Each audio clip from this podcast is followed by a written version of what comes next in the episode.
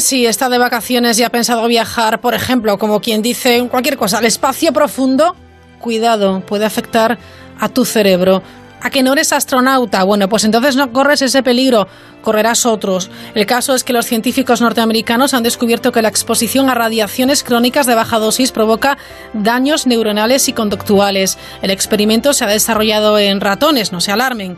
Queridos científicos norteamericanos, quizás deberían estudiar también la conducta, qué sé yo, de su presidente, que esta tarde, eso sí, en un momento de lucidez, ha condenado enérgicamente los delitos de odio.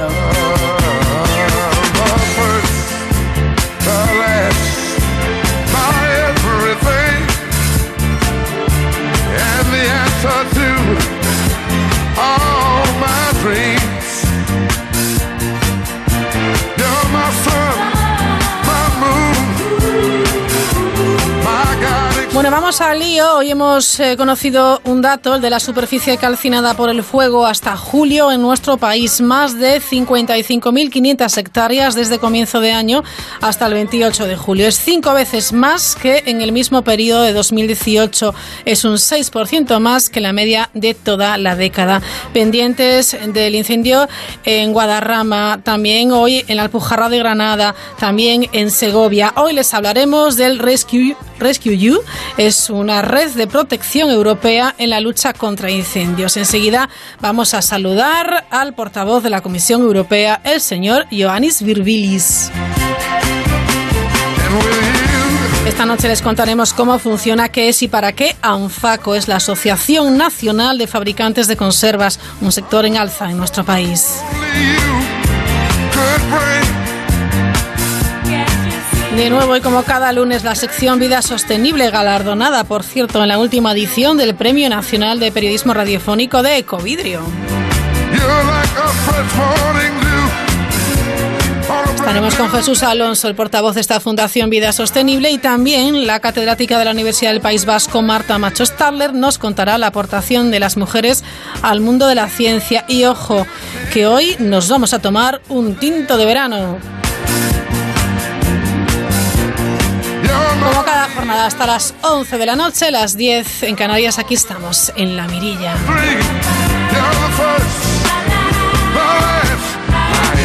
Pero antes, y como cada jornada, las noticias que más le han llamado la atención a nuestra compañera Mercedes Ortuño. ¿Qué tal? Buenas noches.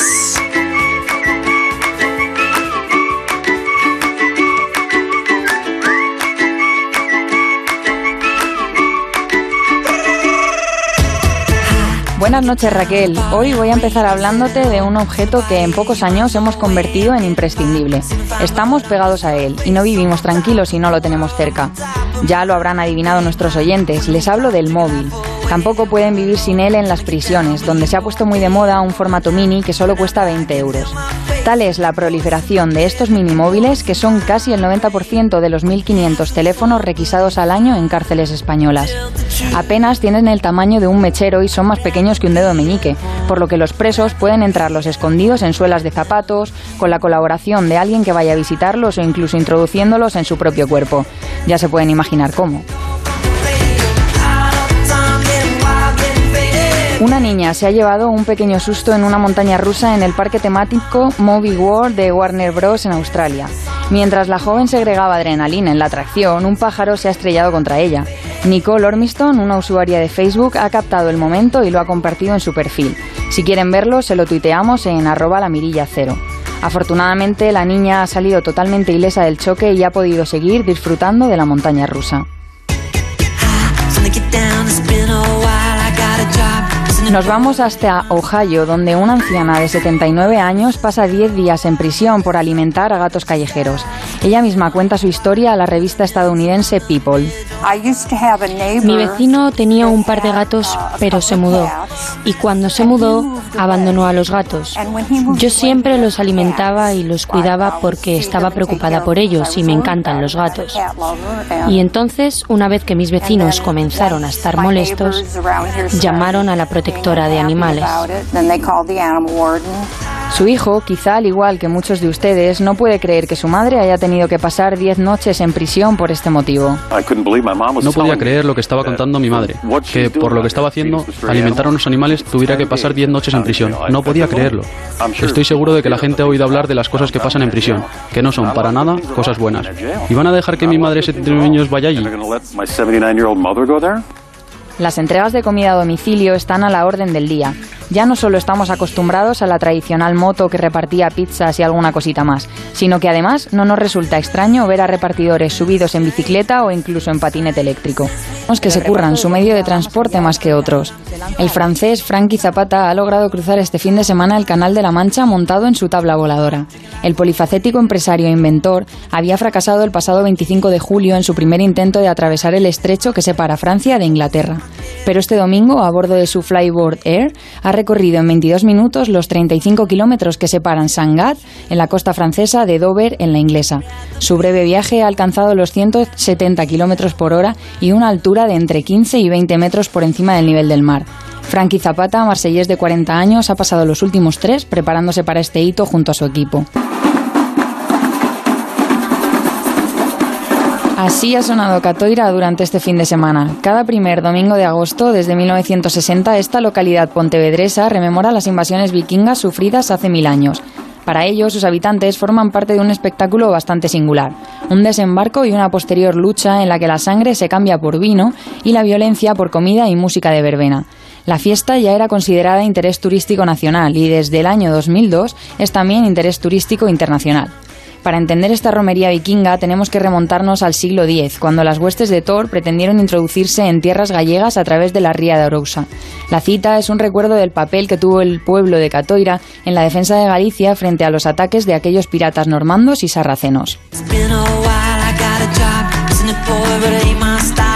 El Festival de Cine de San Sebastián sigue el ejemplo de Cannes y anuncia un servicio de guardería para los profesionales que acudan este año al certamen, que se celebrará entre los días 20 y 28 de septiembre.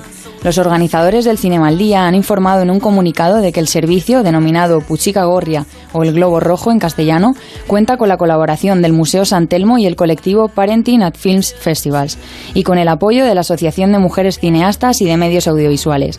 El Globo Rojo estará abierto desde las 10 de la mañana hasta las 6 de la tarde y lo gestionará una empresa de cuidadores profesionales, que atenderán a los pequeños entre 6 meses y 6 años en euskera, castellano e inglés. El Festival de Cine de San Sebastián da así un paso de gigante en conciliación familiar. Su director, José Luis Rebordinos, declara que esta guardería es un granito de arena para un desarrollo social más justo e inclusivo.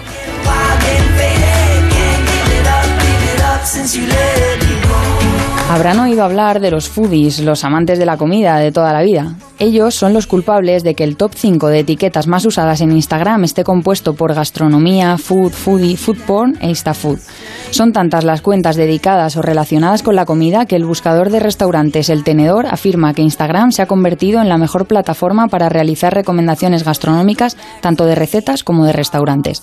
El verano es tiempo de comida saludable y fresquita, y el gazpacho andaluz, el hummus, el tartar y las ensaladas son algunos de los platos que más se cuelan en la red social durante estos meses veraniegos.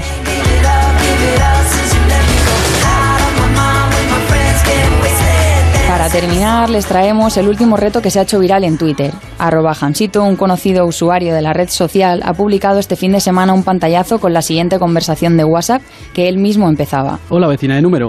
Hola, ¿quién eres? Soy tu vecino de número. Mi número de teléfono acaba una cifra menos que el tuyo. ¿Y cómo has conseguido mi número? Em, vamos a ver.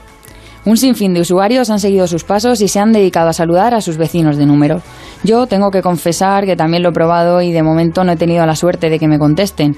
Ya lo saben, si reciben un mensaje similar en los próximos días no se asusten, solo es una fricada más de Internet. Gracias, Mercedes, que luego vuelve a contarnos con quién se tomaría un tinto de verano después de este batiburrillo de noticias que más le han llamado la atención. Seguimos. Para participar en la mirilla, la mirilla arroba onda es uno de los temas recurrentes cada verano aquí en La Mirilla. Hoy, afortunadamente, no hablamos de eh, las devastadoras consecuencias de los incendios, sino de prevención, que es algo mucho más, desde luego, llevadero. El pasado verano, eso sí, hay que tener en cuenta los datos, se quemaron en Europa 1,2 millones de hectáreas, una superficie similar al tamaño de Chipre, lo que causó daños económicos por un valor de 10.000 millones de euros y se cobró la vida de 127 personas. Solo en España se produjeron 7.000 incendios. Saludamos al portavoz de la Comisión Europea, Ioannis Virbilis. Señor Virbilis, ¿qué tal? Buenas noches. Hola, buenas noches. Que todavía no ha podido coger las vacaciones. Espero que sea pronto, Virbilis. Espero también, me voy en 10 días, gracias. Bueno, vamos a hablar de REX-EU, REX-EU, que es una red de protección europea en la lucha contra incendios, que me parece una herramienta muy interesante. ¿Cómo se pone en marcha este, bueno, pues esta herramienta? Bueno, primero, antes de describir lo que se trata, de lo que es este sistema Rescue hay que mencionar que a nivel europeo ya tenemos un mecanismo de protección eh, civil. Según ese mecanismo, los países de la Unión Europea tienen la posibilidad de aportar de forma voluntaria y bajo coordinación de la Comisión unos recursos necesarios de protección civil. Sin embargo, este mecanismo que hemos tenido hasta ahora es de carácter voluntario. ¿Qué significa eso? Eso significa que esa aportación eh, a veces eh, no era posible, que no hubo disponibilidad de equipos o de recursos. Y es por esta razón que hace unos meses hemos puesto en marcha este nuevo sistema que se llama Rescue. Es una reserva a nivel eh, europeo de capacidades de protección civil como aviones de extinción de incendios. estos recursos siguen siendo propiedad de los países que los aportan, pero es la Comisión Europea que les moviliza cada vez que hay una necesidad. ¿Cómo funciona en práctica?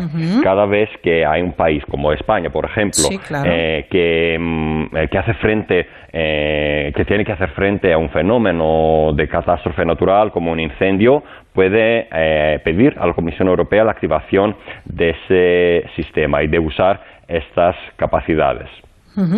Claro, nosotros eh, estamos acostumbrados a pedir ayuda, pues por ejemplo, a la UME, ¿no? La Unidad Militar de, Emergencia. Si tenemos esta herramienta de nuestros eh, colegas de otros países miembros de la, de la Unión Europea, vamos a tener una flota de, de bueno, pues de, instrumentos que van a hacer esa lucha contra los incendios, esa, bueno, pues mucho más efectivo. Sí, exactamente, porque a veces los efectivos que tenemos en, a nivel nacional no son suficientes.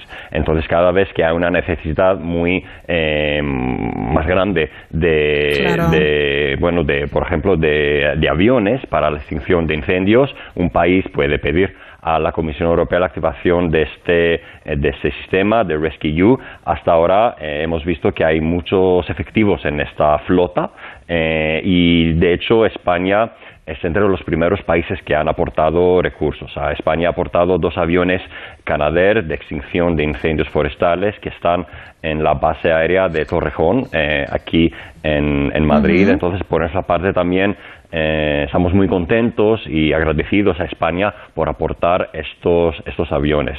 Y los otros países que han aportado efectivos, eh, podemos mencionarlos, son Croacia, Francia, Italia y Suecia también ha aportado seis helicópteros para la extinción de, incendios.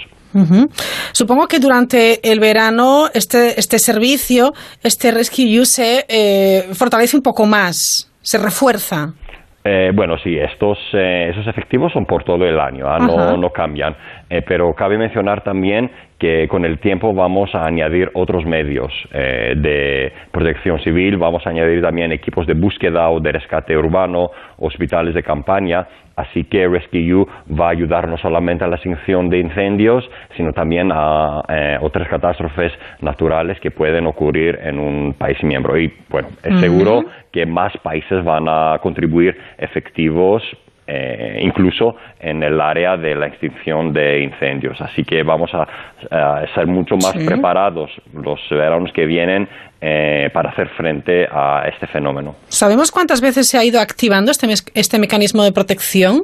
No se, hasta ahora no se ha activado porque no hubo necesidad, pero los efectivos están allí y pueden activarse cada vez que hay, hay necesidad. Sin embargo, eh, bueno, el mecanismo de protección civil general que existe hasta ahora ha sido activado muchas veces en Europa. Desde 2002 se ha activado más de 300 veces, no solamente en, en, Europa, sino en otros países del mundo cuando hubo, eh, cuando hubo una necesidad. Por ejemplo, hemos ayudado mucho durante la crisis de ébola en África en 2014 o durante los ciclones tropicales en los Caribes en 2017. Los, eh, Eran los ciclones tropicales Irma y María que ha causado desafortunadamente bueno, la pérdida de vida eh, en estos países. Es cierto que este mecanismo que ya existía, este mecanismo de protección civil de la Unión Europea, eh, una de las iniciativas emblemáticas, por cierto, de la propia Unión, ha ido Claro, se ha ido un poco adaptando a lo que está sucediendo. Me refiero, eh, Ioannis Virbiris, al tema de eh, cambio climático, las condiciones climáticas extremas, nuevas amenazas, etcétera, que sí pueden poner al límite la capacidad de los Estados miembros. De esta manera, de lo que se trata es de ayudarse recíprocamente. Bueno, efectivamente, ¿eh? y de ahí la importancia de todas esas medidas. El cambio climático eh, que ha mencionado es seguro que va a agravar aún más los efectos de las catástrofes en el futuro y por nuestra parte nosotros queremos eh, ser bien preparados y hacer todo lo que, podamos para que, eh, que, mm, se, que protege, se protege la vida en la Unión Europea, pero también en otros países, y es lo que estamos haciendo. Hay otras medidas que ha adoptado la Comisión Europea eh, que me parecen también muy interesantes, como sería, por ejemplo, eh, por ejemplo, ese sistema de satélites copérnicos de la Unión Europea para cartografiar las emergencias de los incendios forestales. Sí, efectivamente, es un sistema, eh, de, bueno, como ha dicho, de satélites, se utiliza para saber en tiempo real lo que se está pasando en todo, todos los países de la Unión Europea y ayudar a la extinción de incendios. Y podría mencionar también un centro europeo en Bruselas de coordinación de la respuesta a emergencias que se usa también para coordinar las operaciones a nivel eh, europeo. Así que, bueno, por nuestra parte creo que estamos bien preparados para hacer frente este verano como eh, los veranos que vienen a los incendios sin embargo, es algo, eh, los catástrofes es algo, son fenómenos que ocurren y bueno, lo que mm, tenemos que hacer es, eh, es ayudar a la extinción pero no podemos hacer algo para que no exista nada. Sí. Claro, lamentablemente. Si pudiéramos, ¿verdad? Lo haríamos inmediatamente. ¿Los costes qué? ¿Quién asume estos costes, señor Virbil? Es que es algo que siempre los Estados miembros están ahí, ojo a visor, a ver a quién le toca y cuánto va a costar. ¿Pasará factura a cada uno de los estados? No, ese, este sistema eh, Rescue está financiado por el presupuesto de la Unión Europea eh, para los dos primeros años el coste se, eh, se eleva a 200 millones de, euros, pero los Estados miembros no tienen que pagar nada. Es el presupuesto europeo que se encarga de financiar este, este programa. nos parece una idea fantástica. La verdad es que ojalá no se tuviera que utilizar, pero el tener siempre ahí, el saber que tenemos esta herramienta, este resquillo, me parece, bueno, pues que nos da cierta tranquilidad. Ojalá, como decía Ioannis Virbilis, tuviéramos esa herramienta para poder eh, evitar o, predecir, pero eso por el momento no lo tenemos. Bueno, es también la, eh, la responsabilidad de cada uno de nosotros de, de proteger el medio ambiente y, por supuesto, en el caso de incendios es también la responsabilidad de los Estados miembros a tomar todas las medidas para prevenir a este, este fenómeno. Pero bueno, en verano, mm, junto eh, con, con, el buen tiempo, el sol, hay sequía y, bueno, desafortunadamente es algo que no, eh, no podemos prevenir siempre. ¿Desde cuándo se puede activar entonces? ¿Desde cuándo se va a poder activar? Eh, el sistema se puede activar eh, a partir de, bueno, a, partir de ahora. De, ya mismo. ya mismo, sí, sí, sí. Está en marcha el sistema y se puede activar ya mismo. perfecto. Bueno, pues eh, Ioannis Virbilis, portavoz de la Comisión Europea, gracias por atender la llamada de la mirilla de Onda Cero. Le deseo un feliz verano y que cuando le toquen en 10 días disfrute de sus vacaciones. Muchísimas gracias. Un abrazo. Adiós. Adiós.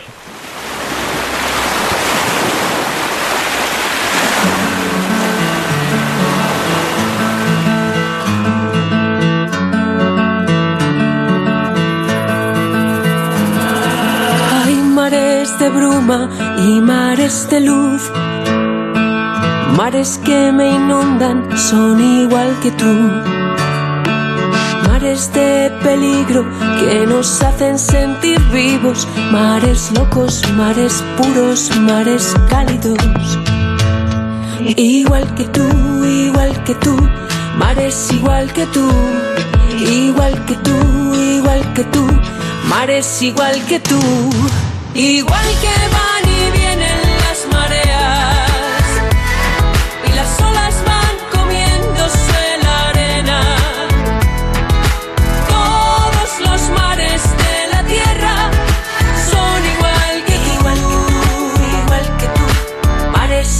que tú. Hay distintos mares, son el mismo en realidad Anfaco Fecopesca es una asociación empresarial privada y sin ánimo de lucro cuya misión, más de un siglo después de su fundación, sigue siendo la de representar y defender los intereses sectoriales del clúster marino y también alimentario, así como prestar servicios de alto valor añadido a través de su centro tecnológico a la globalidad del mismo. Igual que tú, igual que tú, mares igual que tú. Anfaco está ubicada en el campus de la Universidad de Vigo, una de las principales áreas económicas, industriales y tecnológicas de Galicia. Enseguida saludamos a su secretario general.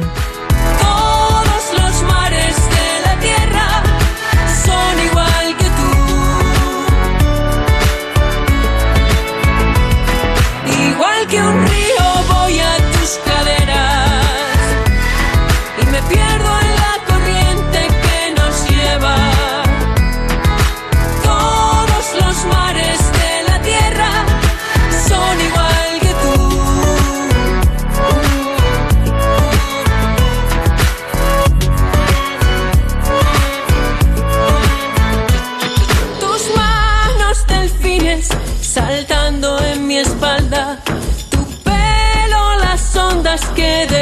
mi barca. En islas desiertas, perdidas en los mapas, misterios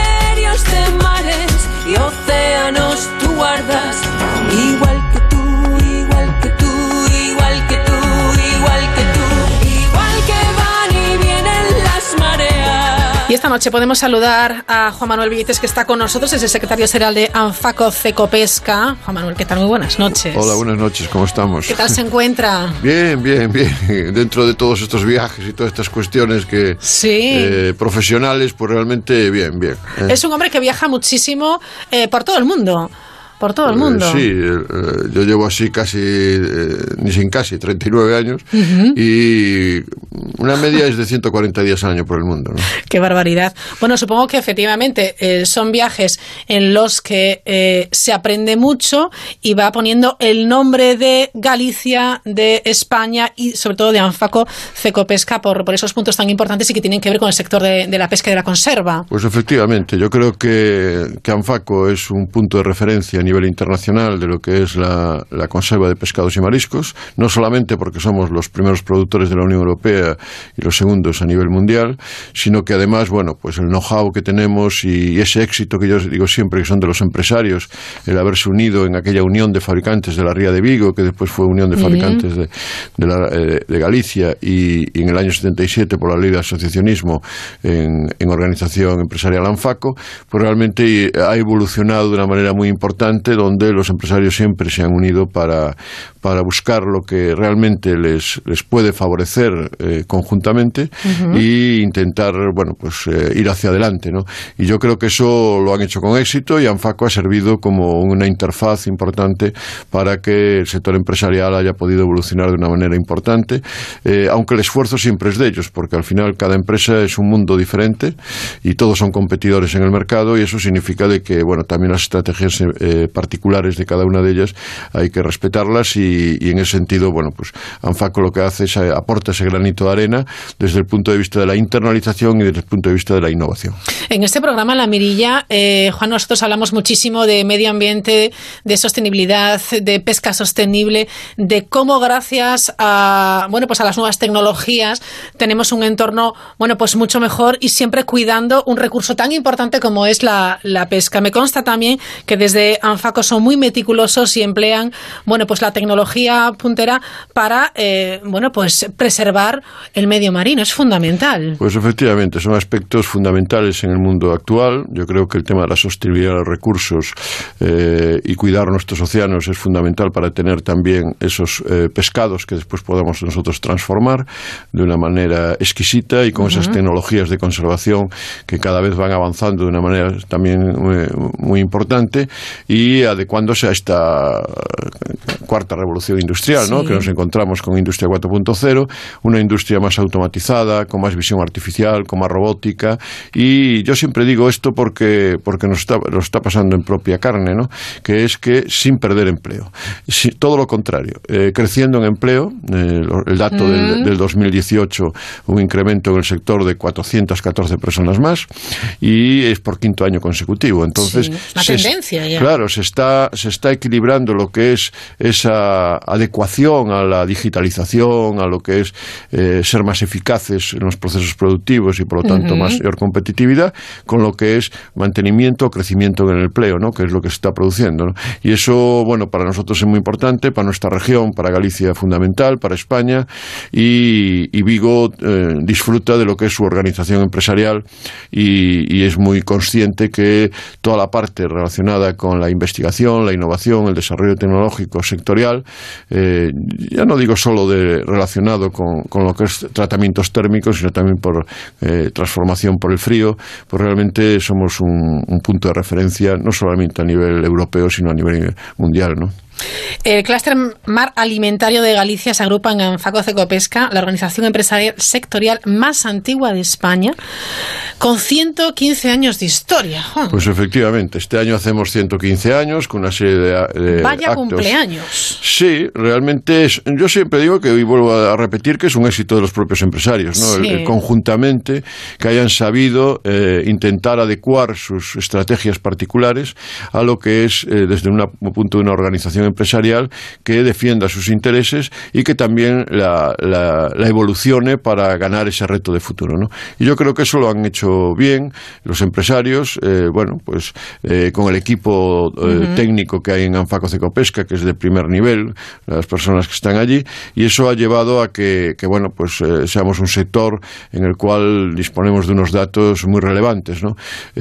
Anfaco en su conjunto como clúster marino alimentario factura 10.400 millones millones de euros, todas sus empresas asociadas. Por que se dice pronto, ¿eh? Que ya se dice pronto y por lo tanto, bueno, con una organización con más de 115 años en este momento, pues realmente, bueno, pues ha evolucionado a lo, largo del, siglo desde aquel 28 eh, de febrero de 1904, aunque algunos historiadores de la Universidad de Santiago, como son Carmona y otros, dicen que ya trabajábamos sí, como gremio, ya eh, en finales del siglo XIX ya ellos eh, se unían para hacer cosas en conjunto y bueno, con, aquella sardina que había en nuestras rías, eh, abundancia, por cierto, en aquel momento, y que después, bueno, pasó al atún, donde somos un punto de referencia a nivel mundial. Yo siempre digo que hay, eh, y bueno, la conferencia mundial del atún que vamos a hacer en septiembre aquí es un punto más de, referencia en el sentido de que Vigo es la capital mundial del, del atún y sobre todo, bueno, porque como alternativa a Bangkok, que ellos lo hacen en unos años, en un año y nosotros en el siguiente, y esa colaboración nos ha llevado también a, crecer eh, y a visualizar realmente la importancia de nuestras empresas y de nuestras tecnologías que estamos aplicando en nuestras empresas y sobre todo lo que son los derechos humanos dentro del sector, con un convenio colectivo ejemplar que se lleva eh, desarrollando hace de muchas décadas y en el cual, bueno, pues eh, se ha buscado ese equilibrio de que, bueno, pues intentando no perder empleo, pues seguimos avanzando tecnológicamente. Yo creo que en este momento algunas de nuestras plantas son de las más eh, tecnológicamente avanzadas del mundo. ¿no? Bueno, pues eso también nos llena de orgullo, ¿no? El ser bandera también en el tema de, de la, bueno, pues de la industria 4.0. Hablamos de un oficio centenario aquí en Galicia, bueno, pues eh, qué decir. Eh, ya tenemos, bueno, pues datos incluso de, del siglo XIX, ha ido evolucionando, por supuesto, y ese oficio muy artesano en un principio, bueno, pues se ha ido ido eh, modernizando y es muy importante también el plan de internacionalización del sector, Juan Manuel. Bueno, efectivamente, yo creo que eso es uno de los puntos básicos. Sí, sí eh, y fundamentalmente porque se ha conseguido eh, a través de la promoción y de la estrategia de las propias empresas en los mercados internacionales en posicionarnos en más de 115 países del mundo. Y eso con nuestro comercio exterior, ¿no? Y eso significa que aproximadamente el 50% de nuestra producción se exporta. Esos son datos muy relevantes dentro de un sector como este y en el cual, bueno, pues eh, aunque el atún es el producto por excelencia en nuestra exportación, un dato. La conserva de atún es el producto eh, de exportación de España del mundo del mar el número uno. El número uno. En exportación. Por lo tanto, bueno, eh, eso quiere decir que, realmente somos eficaces, que somos competitivos, que nuestros productos en los mercados eh, están bien posicionados. claro que hay que seguir trabajando y, y, ganando ese día a día y esa fidelización de nuestros consumidores, pero que el sector y las empresas del sector pues han apostado por la internalización y por la el comercio exterior de una manera significativa. ¿no?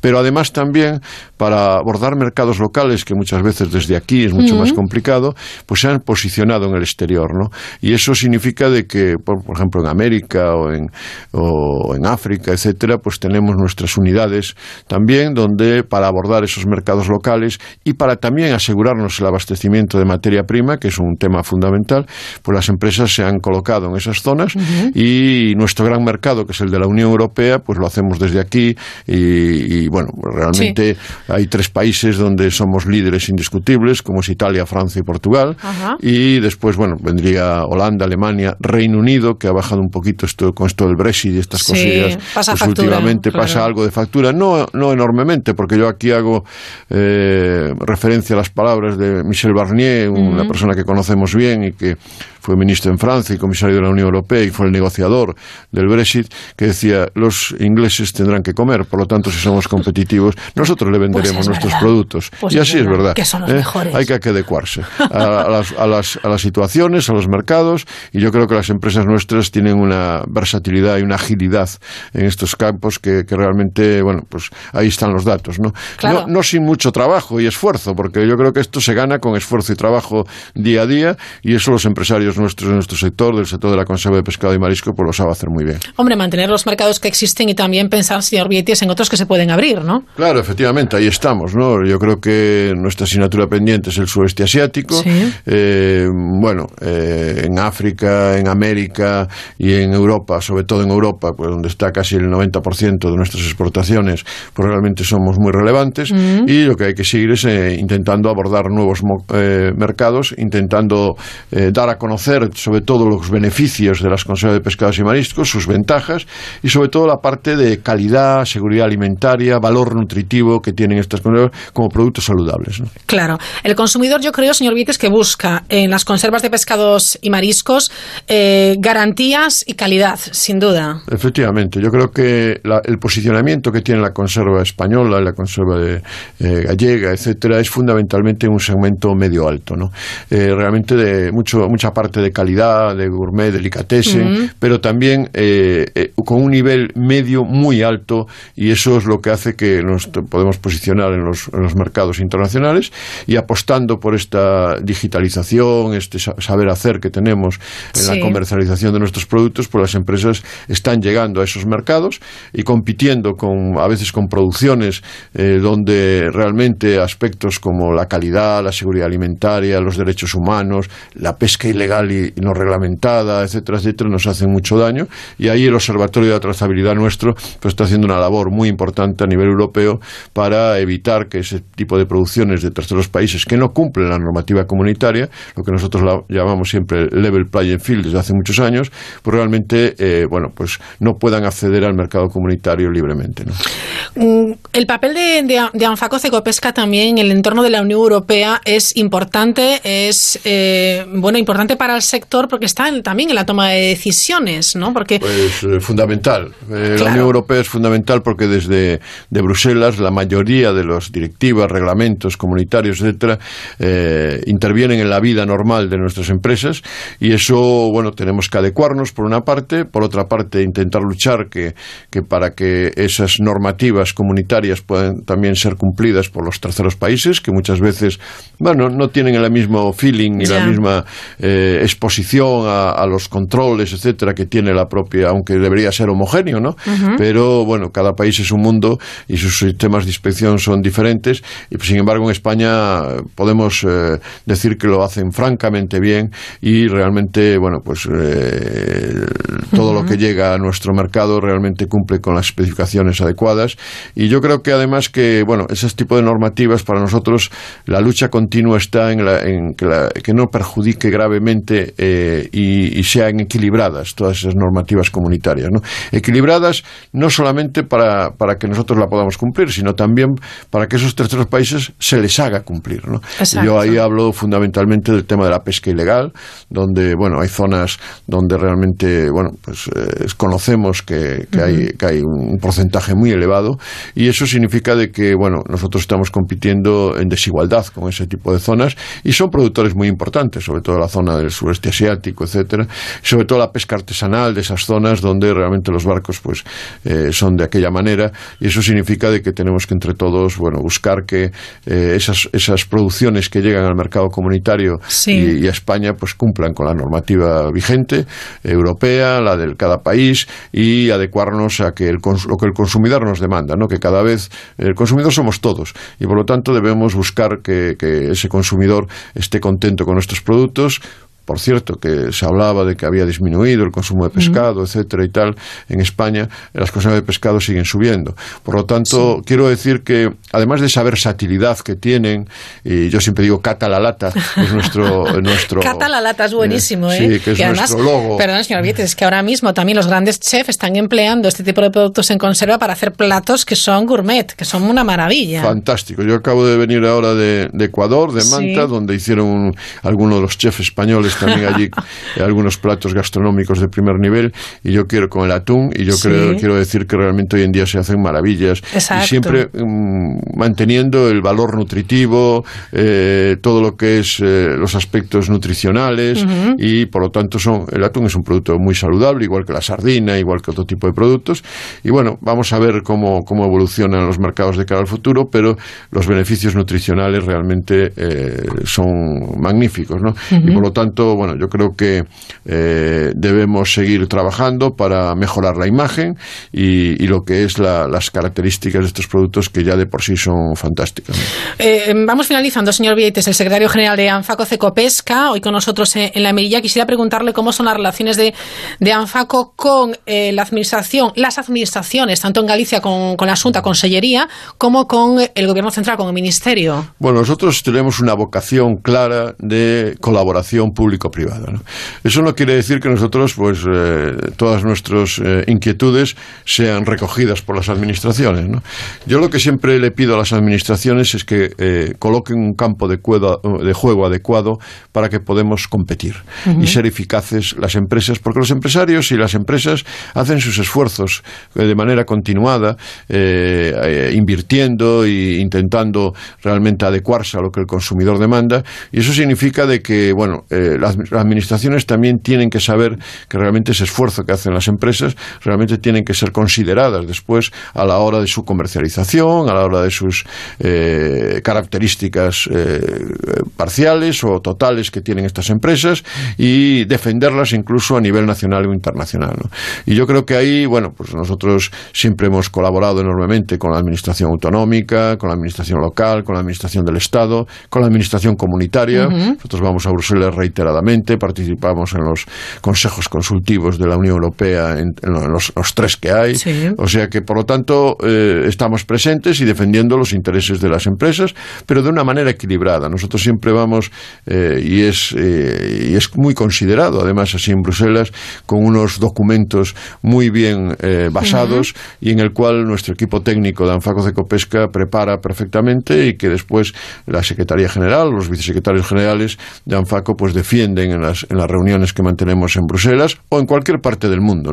Nosotros defendemos el level player field, como decía, el cumplimiento de normas, vigilancia y control, pero para todos, y eso es lo que realmente desde nuestro Observatorio de Trazabilidad es el ADN que nos ha llevado a, llevar tanto a la Administración comunitaria como a la Administración española o, autonómica para que defienda desde sus eh, eh, departamentos específicos. Y yo creo que ahí lo estamos haciendo correctamente y, y bueno, y eso se transforma después en datos del sector adecuados y que y no ya, y ya digo que con un esfuerzo importante por parte de las empresas porque y de los eh, ejecutivos de las empresas porque bueno el, competidores a nivel mundial hay muchos. Claro y hay que estar a la altura. y hay que estar a la altura. Y eso lo intentamos defender eh, adecuadamente para que ellos también cumplan lo que nosotros tenemos que cumplir y que nos produce a la hora final estos productos magníficos y, que sigamos catando la lata como digo yo no está bien eh, pero con el apoyo de pues del ministerio o, de la Consellería del Mar o de la Junta de Galicia en su contexto global o incluso en algún momento en algunas ah, cuestiones relacionadas con algún evento pues con, con el Ayuntamiento de Vigo. ¿no? Yo creo que en ese sentido bueno eh, somos eh, realmente muy abiertos con las administraciones, siempre colaborando e intentando bueno pues que el sector esté cada vez mejor posicionado y que, que sigamos creciendo tanto en producción, en exportación, en empleo, en innovación, inversión en innovación. El año pasado fue récord en todos estos aspectos y yo creo que queremos seguir en esa línea para, de Galicia para el mundo. Bueno, pues goza de buena salud este sector de, la conserva de pescado de marisco, como nos cuenta el señor Vietes, y supongo que el, objetivo, las perspectivas es seguir en esa línea, en esa tendencia. Claro, efectivamente. Yo creo que tenemos retos importantes como el aseguramiento del abastecimiento de la materia prima que las empresas tienen que tener, que las normativas comunitarias no perjudiquen enormemente y no muevan el campo de juego eh, eh, adecuadamente, en el sentido de que todo el mundo tenga que cumplir esas normas eh, en igualdad de condiciones y después, eh, bueno, pues muchas veces eh, pues se habla con algún tipo de administración en el cual se busca que la flexibilidad en cuanto a la fiscalidad, en cuanto a, a lo que es los temas de laborales, etcétera, etcétera, pues puedan ser los más adecuados para poder competir en estos mercados tan internacionalizados y globales. ¿no? Bueno, pues vamos finalizando. El verano también es una buena época para, bueno, pues para catar la lata. Eh, ¿Y usted cuál nos recomendaría para esta noche? ¿Alguna que especialmente le guste? Bueno, a mí me gustan todas. Yo tengo que decir, no solamente el No puedo elegir entre un hijo y el otro. Claro, yo para mí me gustan todas, ¿no? El atún es un producto fantástico, pero tenemos unas sardinas, una caballa, una anchoa, unos mejillones, unos berberechos, unas navajas. En fin, en definitiva, yo creo que tenemos una variedad de productos y preparaciones. Por cierto, España es el primer producto en variedad de productos y preparaciones en conserva de pescado y marisco. ¿Ah, Por lo tanto, eh, del mundo. Por lo tanto, esa versatilidad que podemos hacer con platos de primer nivel gastronómico, con todas estas maravillas de productos que nosotros introducimos en, la lata, pero que ponemos a disposición al consumidor en cualquier parte del mundo, en cualquier rincón, pues eso es una facilidad para poder consumirlas. Y después, cada uno, el consumidor tiene que darle su toque especial, ¿no? Eso es Gastronómico. Y entonces ahí es donde la imaginación y la creatividad de las personas, que somos todos muy creativos seguramente, pues realmente podremos preparar platos de primer nivel. Ojo que para los niños es un alimento muy importante, muy interesante. Muy saludable y realmente. Esas meriendas, hombre, volvamos a esas meriendas. Es que es, yo siempre digo que muchas veces es un gran desconocido y eso que cada vez hacemos más campañas de promoción y tal.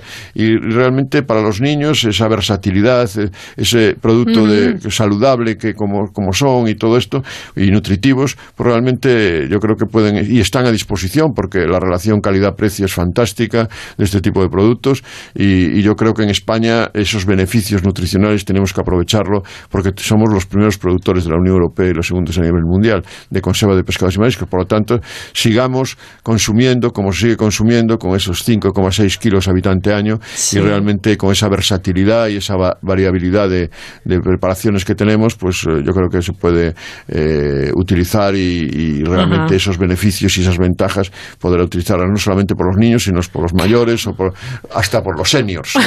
¿Eh? por supuesto. Y, los millennials, por, supuesto. ¿eh? todos caben, todos caben.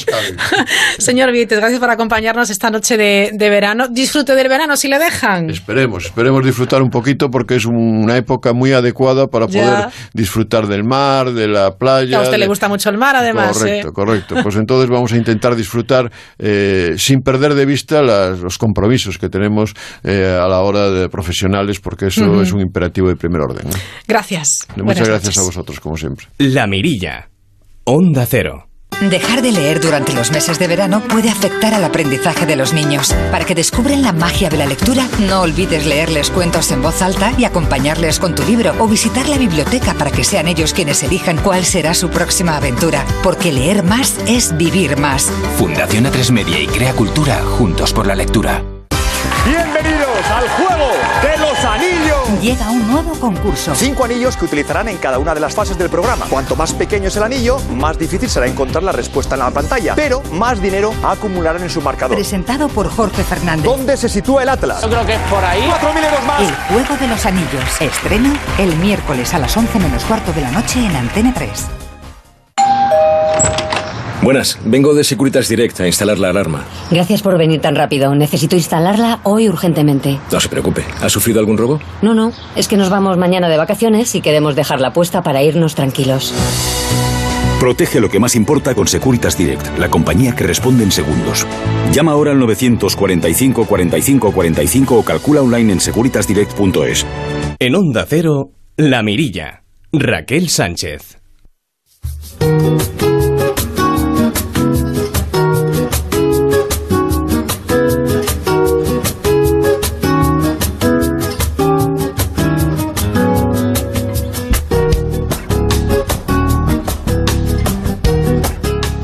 Cantador Pedro el Granaíno y Farruquito serán los encargados de clausurar mañana martes a las 11 las galas previas al concurso de talentos flamencos dentro de la edición número 59 del Festival del Cante de las Minas.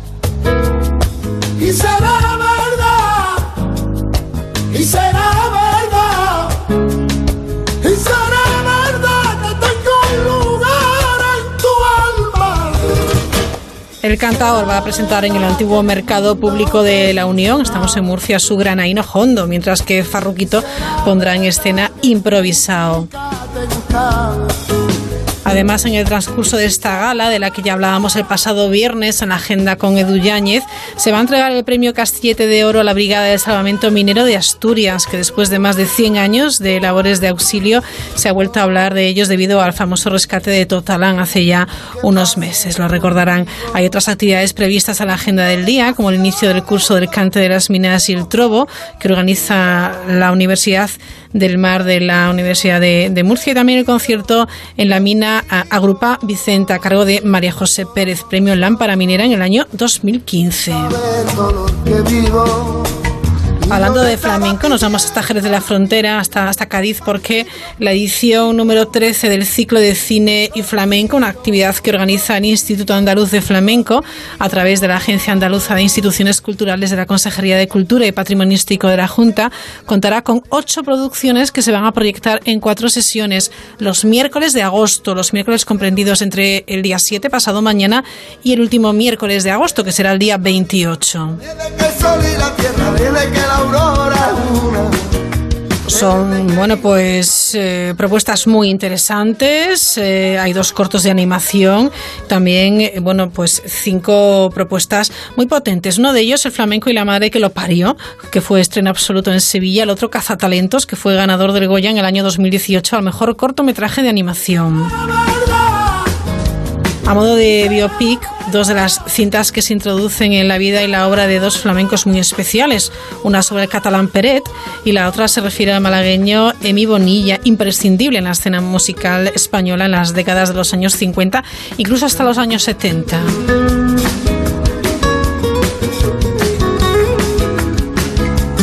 Ha programado también dos cortos de andaluces, uno de ellos de José Luis Tirado, tras el éxito de su musical No un cuento flamenco reivindica el papel fundamental de la mujer en la sociedad. En el otro, Jonathan Martínez relata la historia de Candela, una niña que solo quiere bailar flamenco. Y por último, se podrá ver el proceso de trabajo del penúltimo espectáculo de Rocío Molina y otra cinta de la ganadora de la Concha de Oro del Festival de Cine de San Sebastián y nominada por partida doble a los premios Goya el pasado en esta edición del pasado 2018 entre dos aguas de Isaac la Cuesta, una continuación de su anterior película La leyenda del tiempo. Esto en Jerez eh, de la Frontera, el Centro de Documentación del Flamenco de Jerez, que exhibe ocho proyecciones en la decimotercera edición del ciclo de cine y flamenco. Proyecciones los miércoles de agosto a las 9 de la noche con entrada libre hasta completar el aforo. Cada año el ciclo se celebra tanto en Jerez como en Sevilla y en las últimas 12 ediciones unas 15.000 personas han disfrutado de esta actividad. Como sabe nuestra compañera, nuestra alicantina preferida es Mercedes Ortuño, ha salido este fin de semana a las calles de su ciudad para hacer una peculiar encuesta.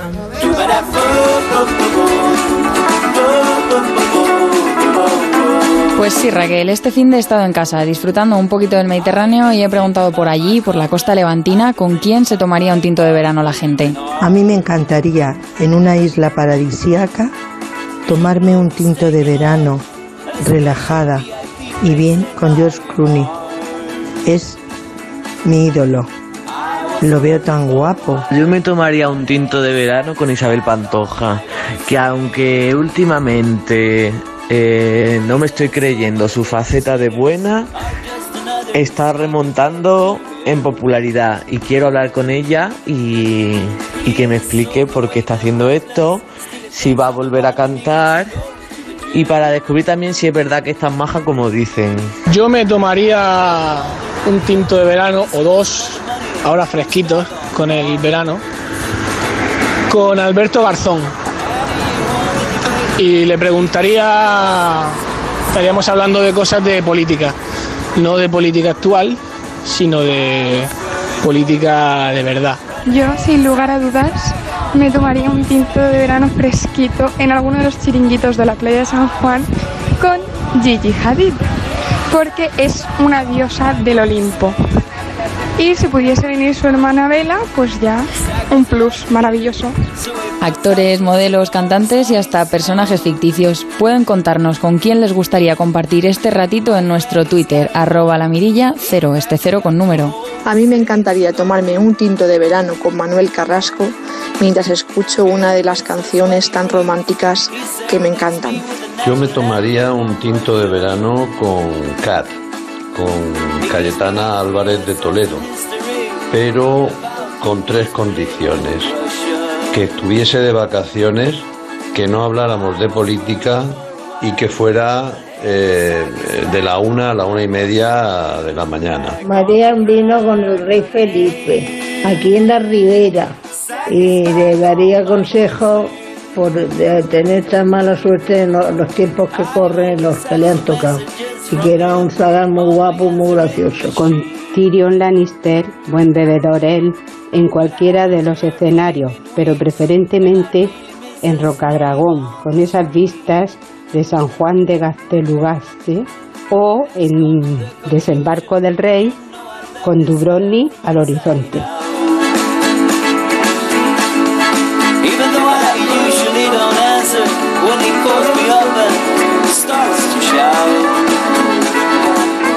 Bueno, pues no está nada mal. ¿Con quién se tomaría usted un tinto de verano? Si quieren nos lo cuentan en nuestra cuenta de Twitter, arroba la cero.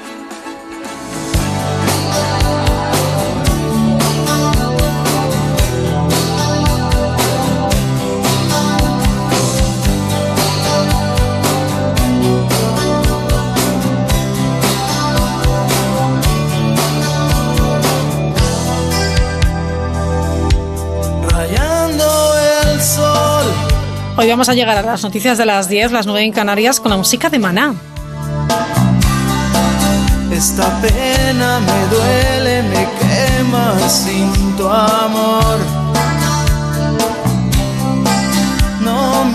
Como siempre, atentos a las noticias nacionales e internacionales, también al mundo del deporte. A la vuelta nosotros eh, regresaremos para hablar de vida sostenible con Jesús Alonso. También estará con nosotros en el estudio de la mirilla de Onda Cero la catedrática Marta Macho Stadler.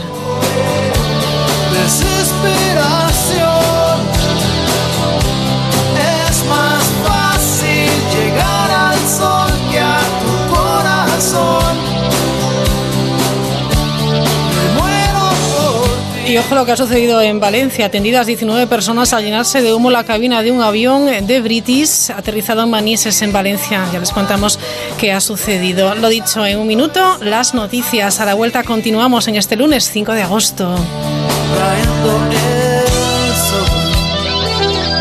A tu casa yo fui no te encontré parque, en la plaza, en el cine, yo te busqué. Te tengo atrapada entre mi piel y mi alma. Mas ya no puedo tanto y quiero estar junto a ti. La Mirilla. Onda Cero.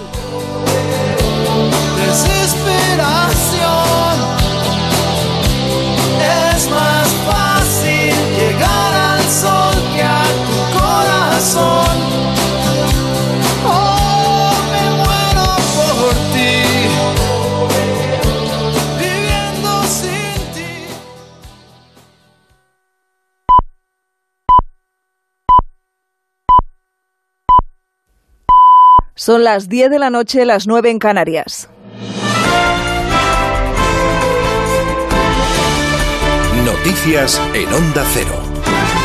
Saludos, buenas noches. Ampliamos esa información que les acaban de adelantar nuestros compañeros de la Mirilla. Empezamos en Valencia porque 19 personas han resultado heridas leves después de que un avión de la compañía British Airways aterrizase en el aeropuerto de la ciudad en Valencia con fuego en uno de los motores. Tres de los heridos eh, leves han sido trasladados al hospital intoxicados tras inhalar el humo del incendio. Fuentes de la delegación del gobierno valenciano han informado de que el resto han sido atendidos en el propio aeropuerto por causas como rozaduras o crisis de ansiedad. El fuego se había detectado en uno de los motores del avión al aterrizar, aunque a la llegada de los bomberos no había fuego, solamente humo. A continuación se abrieron las puertas de emergencia del avión que cubría la, la ruta Londres-Valencia y el pasaje salió por ellas. Más cosas. El secretario general del Partido Popular, Teodoro García Egea, ha devuelto hoy la pelota al presidente del Gobierno en funciones, a Pedro Sánchez. Si el PSOE le pide que se abstenga en la investidura del líder socialista, los populares plantean otro escenario, que los socialistas se abstengan ante una alianza constitucionalista con Pablo Casado al frente. El número dos de los populares ha hecho estas declaraciones un día después de que el rey instara a los partidos a llegar a un acuerdo para resolver el bloqueo político y evitar unas nuevas elecciones. Si Pedro Sánchez no es capaz de ganar la confianza de los españoles, nosotros planteamos que pueda dejar paso a otro candidato, incluso de otra formación política, que pueda aglutinar en torno a sí a una voluntad mayoritaria del arco parlamentario. Una propuesta que ya tiene contestación por parte del secretario de organización del PSOE, José Luis Ábalos. A su juicio no es necesario hacer una interpretación de los resultados del 28 de abril. Pide al PP que encaje el, el resultado electoral y tacha de chiste la propuesta del Partido Popular. Si la cosa no fuera tan grave y, y habláramos del gobierno de España, parecería un chiste, ¿no? El chiste del día. Pero en fin, todo esto no es sino una forma de eludir la responsabilidad que tiene el Partido Popular. Por tanto, yo lo que diría es, si tienen alternativa de gobierno, que la presenten, ¿eh? pero si no la tienen, que dejen que haya gobierno. Otros asuntos. El gobierno italiano acaba de lograr su objetivo de aprobar un cuestionado decreto con multas a las ONGs que salvan vidas en el mar. Un texto impulsado por el ministro del Interior, por Matteo Salvini, de cuya ratificación dependía la estabilidad y la continuidad del Ejecutivo. El decreto ha sido aprobado definitivamente en el Senado con 160 votos a favor, 57 en contra y 21 abstenciones. Y hasta el último momento han sobrevolado los temores de que pudiera ser rechazado, lo que habría provocado la caída del Ejecutivo la ultraderechista Liga y del movimiento Cinco Estrellas. Salvini, que ha participado en la votación de calidad de senador, ha celebrado inmediatamente la aprobación de la norma agradeciéndoselo a la Virgen María. En la votación se ha abstenido la Forza Italia de Silvio Berlusconi.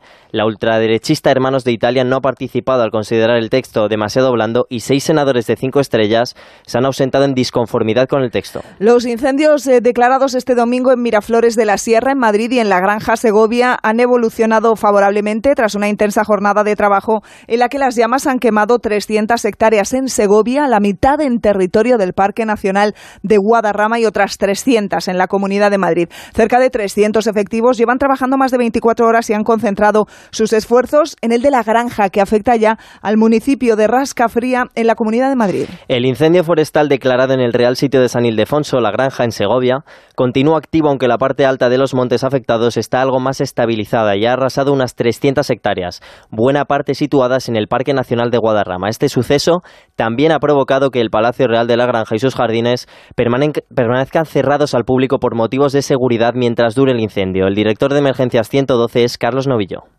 el de Miraflores eh, que quedó estabilizado en el día de ayer, pero que todavía pues presenta eh, algún frente activo dentro de lo que es ese perímetro, y el otro, el incendio forestal de La Granja, con esa afectación que tiene al término municipal de, de se sigue colaborando con Castilla y León y la Unidad Militar de Emergencias en poder estabilizar también este incendio y durante la noche tener una ventana de oportunidad para poderlo controlar. Tiempo ya para la información deportiva con Victorio de Aro. Messi lesionado en el sóleo derecho no ha viajado a la gira americana del Fútbol Club Barcelona. El argentino puede perderse los dos amistosos e incluso el inicio liguero contra el Athletic. Noticia de Onda Cero, crisis institucional en AFE, ya que se ha presentado una demanda contra el presidente del sindicato de futbolistas, David Aganzo, por parte de miembros de su propia junta directiva, que le acusan de crear un comité ejecutivo fraudulento. Y en ciclismo hemos conocido la muerte de Björn Lambrecht, que ha sufrido una grave caída contra una alcantarilla mientras disputaba la tercera etapa de la Vuelta a Polonia. Es todo, les dejamos en la sintonía de Onda Cero con la compañía de La Mirilla. Volvemos a partir de las 11 de la noche en la edición reducida de La Brújula. Cada noche toda la información deportiva está en el Transistor. Fichajes y traspasos, las voces de los protagonistas del deporte, el análisis de todo lo que sucede en los campos, goles, jugadas, decisiones arbitrales. El Transistor, programa deportivo de referencia, todos los días a las once y media de la noche y los sábados a las once. Te mereces esta radio. Onda Cero. Tu radio.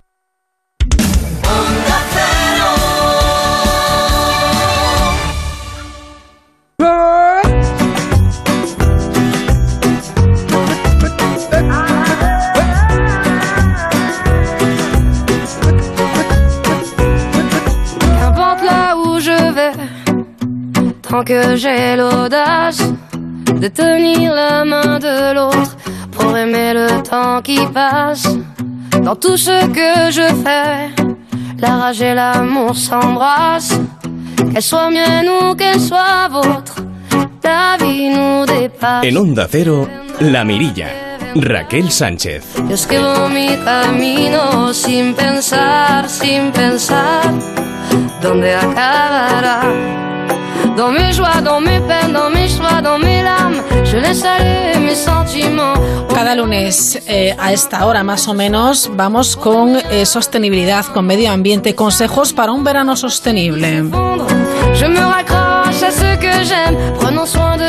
¿Sabías, por cierto, que hay corales que crecen un escaso centímetro al año? Tan solo un centímetro. Ahora imagina la de años y años que han tenido que pasar para que se formen esas impresionantes barreras de coral capaces de cortarnos la respiración con su belleza. Que vendrá, que los ves, no los pises. A la hora de practicar snorkel, eh, practicar buceo, es muy importante tener en cuenta la fragilidad y las peculiaridades de este ecosistema marino. No se puede pisar, no podemos ponernos de pie sobre los arrecifes de coral. Tampoco toques los corales con las manos. Ojo, si estás buceando, presta atención, eh, especial atención a las aletas mientras haces snorkel o si estás practicando buceo con botella. Y es que los corales no, no solo se rompen al pisarlos, sino que también podemos partirlos al manipularlos con las manos o con un simple aletazo. sin pensar, sin pensar, A veces nos parecen simples eh, piedrecitas o plantas de colores, pero en realidad son seres vivos. En el caso de los corales, por sorprendente que parezca, concretamente son animales que además de ser una maravilla, son importantísimos para los ecosistemas marinos y la salud de nuestros mares y océanos. Enseguida saludamos a Jesús Alonso.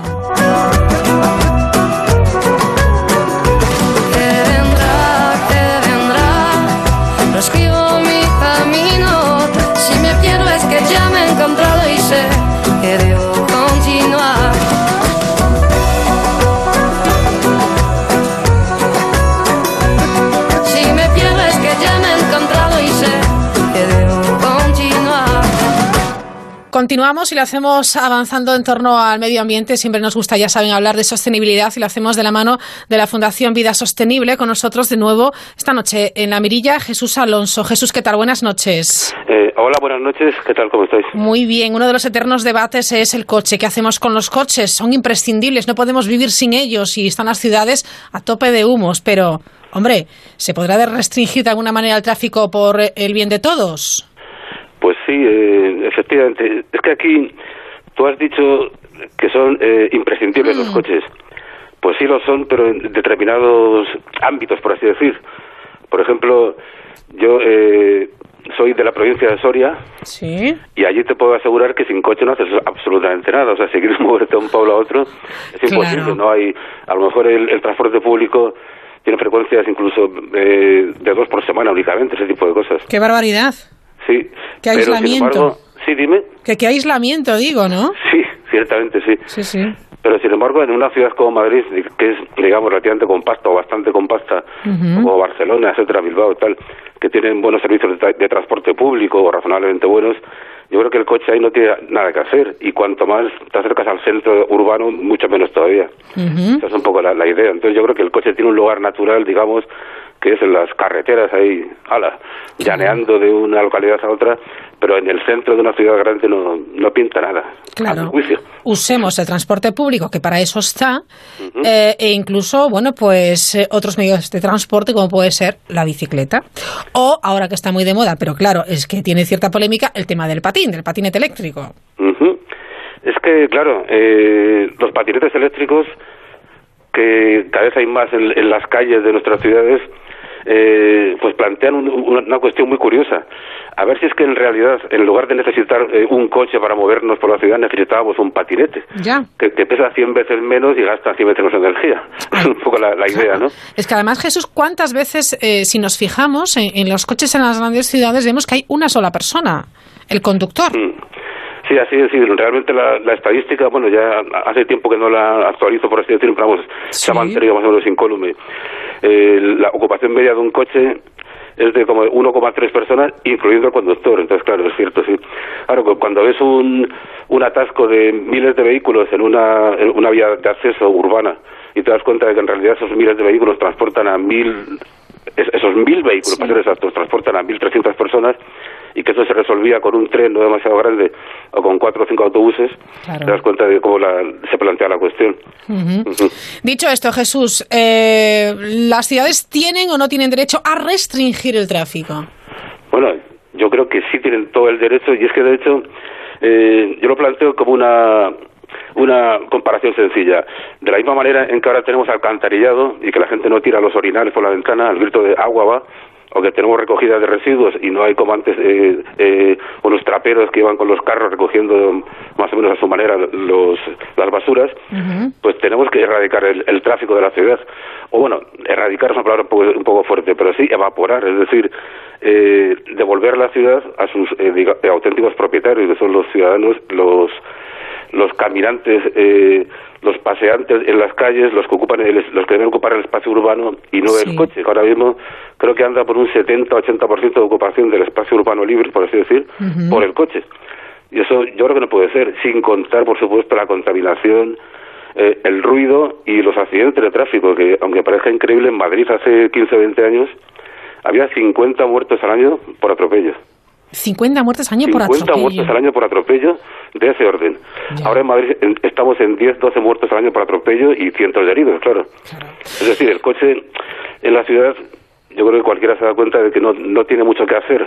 Tiene que ser domesticado, tiene que tenemos que utilizar un tipo distinto de, de transporte. Claro, debemos domesticar, como bien dices, eh, el coche y debemos humanizar las ciudades, que vuelvan a ser territorio del ciudadano. Ujú. Sí, es un poco la idea. Es que, mira, eh, por ejemplo, yo vuelvo al ejemplo de Madrid continuamente, porque claro, vivo aquí y tal, y sufro Claro. esta, esta ciudad. Por ejemplo, yo creo que es absurdo que haya una autopista urbana, bueno, había, Ujú. que se llama la Gran Vía, que, que parte la, de la ciudad por la mitad, en el distrito centro. Es, es totalmente absurdo, entonces tiene que haber, eh, digamos, eh, vías de, de circunvalación, en algún momento dado se podrá hacer algún túnel para apartar un poco el tráfico, etcétera, pero los coches no pintan nada en, en las ciudades y desde luego en vías rápidas muchísimo menos. Acabo de leer un artículo muy interesante que habla de las quejas en un barrio. Ahora, ahora en esta ciudad y en toda en España en general creo, la velocidad máxima se ha, eh, se ha reducido a 30 kilómetros por hora en, en- en calles, en medio urbano, Sí. lo cual eh, evita montones de accidentes, reduce contaminación, etcétera. Pero tú es que se cumple, por supuesto no. Hay montones de, digamos, de, de calles, etcétera, donde los conductores van a 60, 70, pues yo qué sé, porque les debe dar la gana y eso produce accidentes, ha producido incluso muertes en este caso concreto que te digo, etcétera. Es un poco absurdo, o sea, yo creo que es una cuestión cultural más que nada. La gente se tiene que dar cuenta de que no puede ir con el coche a toda velocidad por una calle que es propiedad, digamos, de la gente que camina, o, o va en bicicleta, o en patineta, o en medios más lógicos. Claro, es verdad, hay muchas zonas en ciudades, la zona 30, que, que no se respeta desafortunadamente, y ello además conlleva un eh, estado de estrés entre los ciudadanos, tanto los que van conduciendo como los que van caminando, como esa convivencia que, que se produce, mm, es una, eh, bueno, pues una relación con el entorno muy estresante, muy negativa.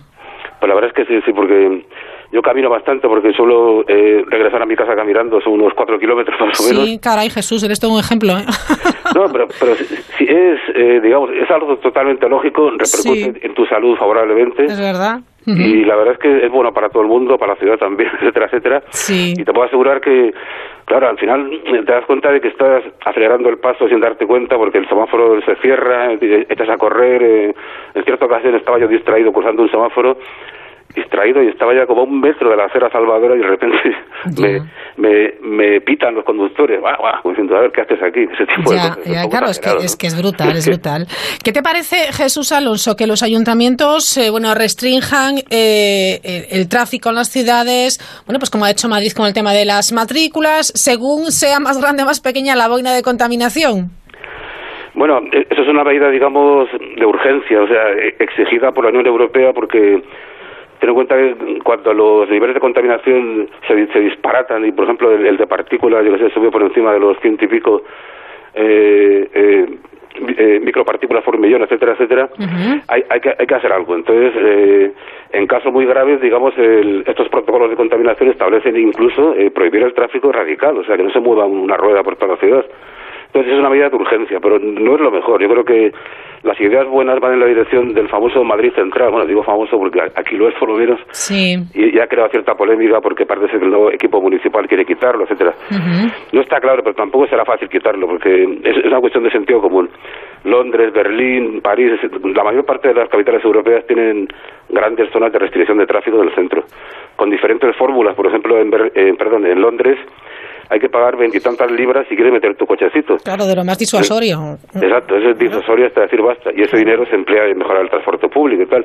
La fórmula de Madrid es buena, en fin, es que los residentes únicamente puedan eh, navegar por el centro, el resto del tráfico se evapora. En fin, hay fórmulas, cosas, pero mucho mejor que las medidas de urgencia de, de los, de los protocolos, de cuando la contaminación nos asfixia para el tráfico, Claro. son las medidas a largo plazo de restringir el tráfico, etcétera y otras como por ejemplo los aparcamientos disuasorios que son como un, ya sabes en la, en la periferia digamos de la, Sí. del casco urbano del, Sí. del centro que la gente que viene de, de lejos pueda aparcar y luego una vez allí en el aparcamiento disuasorio coger el transporte público Claro. eso es como un santo grial porque yo yo, yo llevo oyendo hablar de los aparcamientos disuasorios con toda clase Sí. con toda clase de equipos municipales 25 años y no hay forma de Es curioso, ¿eh? porque sí es verdad que se ponen medidas sobre la mesa, pero se van quedando ahí, o quedan en la mesa o quedan en el cajón. Y yo creo que es muchas veces porque los, las personas que tienen que tomar las decisiones en las administraciones, en la administración en este caso más cercana al ayuntamiento, tienen miedo a cabrear al ciudadano, a decir, ojo, que esto no les va a gustar. Pero eso ha pasado en todas las ciudades con el tema, por ejemplo, de las peatonalizaciones. Mm. Eh, hay- siempre hay un, un, un primer, un primer impacto que dices, ay, no, es que no voy a poder llevar el coche justo a la entrada de la consulta o de la tienda o de la peluquería. Jo, hay que cambiar el concepto y, por- y poner por nuestra parte esa voluntad de colaborar, ¿no? Sí, sí, lo- es, es, eh, de lo más curioso. La secuencia siempre es la misma. Se peatonaliza una calle, una calle central, principal. Sí, por, sí. eh, haciendo un inciso, eh, Pontevedra es un ejemplo, digamos, europeo de... Pontevedra es una maravilla ahora mismo. Da gusto ir a Pontevedra. Sí. Y entonces se peatonaliza automáticamente las protestas, ah, horror, eh, las ruinas, la miseria, etcétera. sí, sí, sí. Nadie irá a comprar. Al cabo de unos meses se demuestra que hay mucha más gente en la calle, mucho más tranquila, que compra más a gusto. Al cabo de más tiempo se revaloriza la zona, los comerciantes felices y la contaminación disminuye. Y ya está, es, es un poco, siempre ha ocurrido así en todas las calles de, de Sí, este sí, es verdad, es increíble. Hay una primera, primera eh, bueno, sí, sí. reacción de cabreo, porque Sí, es que sí, de además la gente se cabrea. y dice, "¿Qué- pero Y esto luego- nos va a arruinar. Sí, sí, Y sí. luego la gente está encantada. Efectivamente, y eso ha ocurrido montones de veces. Bueno, para ser exactos, en Madrid, eh, la calle Preciados, aunque parezca increíble, es peatonal desde 1969. Toma ya. porque porque no no se cabía. En Navidad, sobre todo, era imposible. No, Claro. no- Era, eh, era, eh, coches y peatones no. no podían convivir. Sí, sí, y, y ya en aquellos tiempos remotos hubo serias protestas del sector del comerciantado. Ah, no sé qué, Sí, tal. sí, sí. y sí, ahora, sí. claro, la calle Preciados es una de las, de las más espectaculares y caras, etcétera, de Europa, etcétera, etcétera. Sí, sí, es una secuencia que se repite siempre, es una cosa muy curiosa, sí. Es, es tremendo. Bueno, pues hay decisiones que hay que tomar, pero también eh, los ciudadanos debemos colaborar. Eso sin duda, Jesús. Ujú, por supuesto.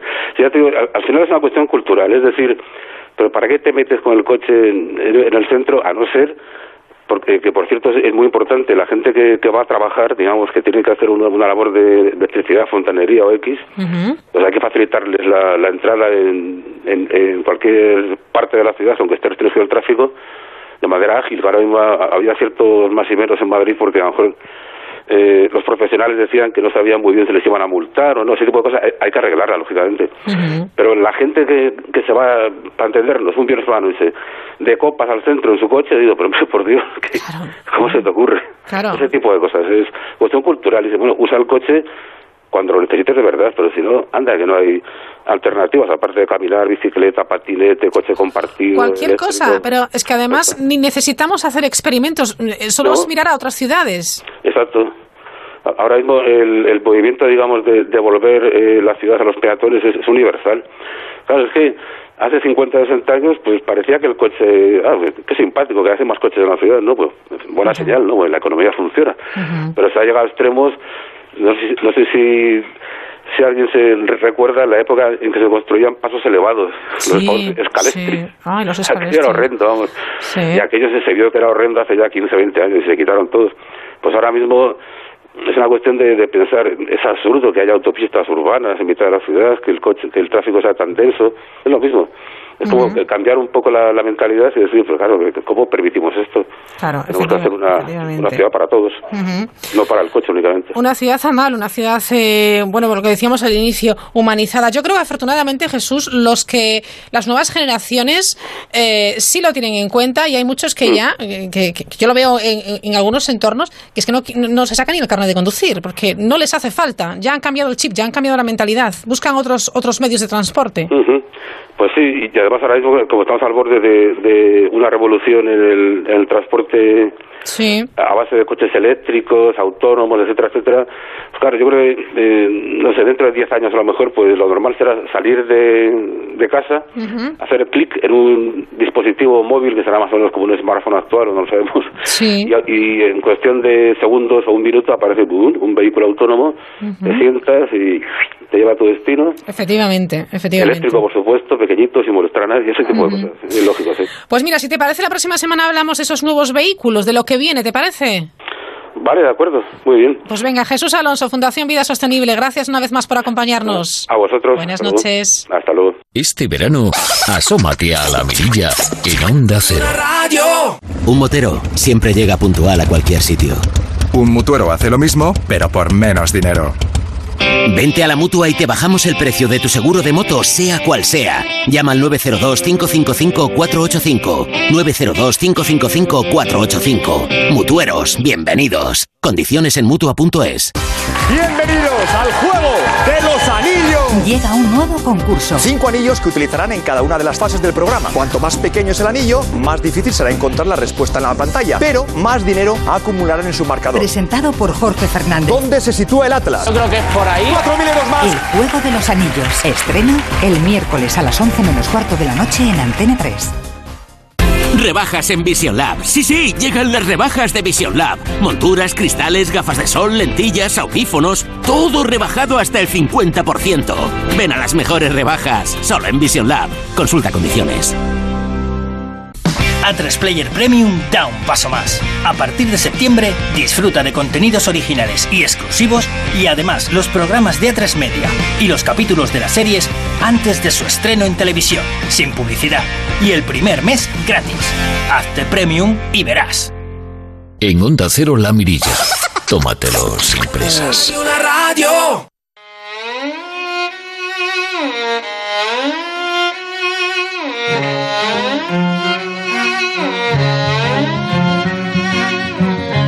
I don't know what you smoke or what countries you've been to. If you speak any other languages other than your own, I'd like to meet you. I don't know if you drive, if you love the ground beneath you. I don't know if you write letters or you panic on the phone. I like to call you all the same. If you want to, I am gay.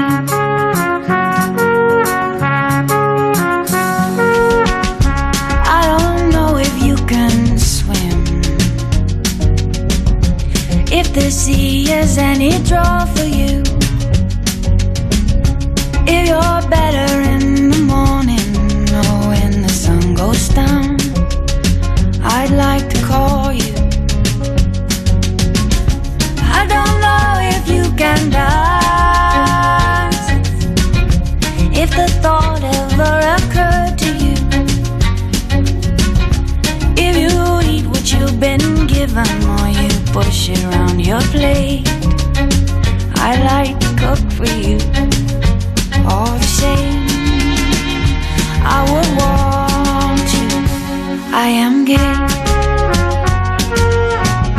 Vamos a hablar de mujer y ciencia y lo vamos a hacer con Marta Macho Stadler. Hola Marta, ¿qué tal? Buenas noches. Hola, buenas noches, encantada. Nuestra divulgadora científica española más eh, querida por la mirilla.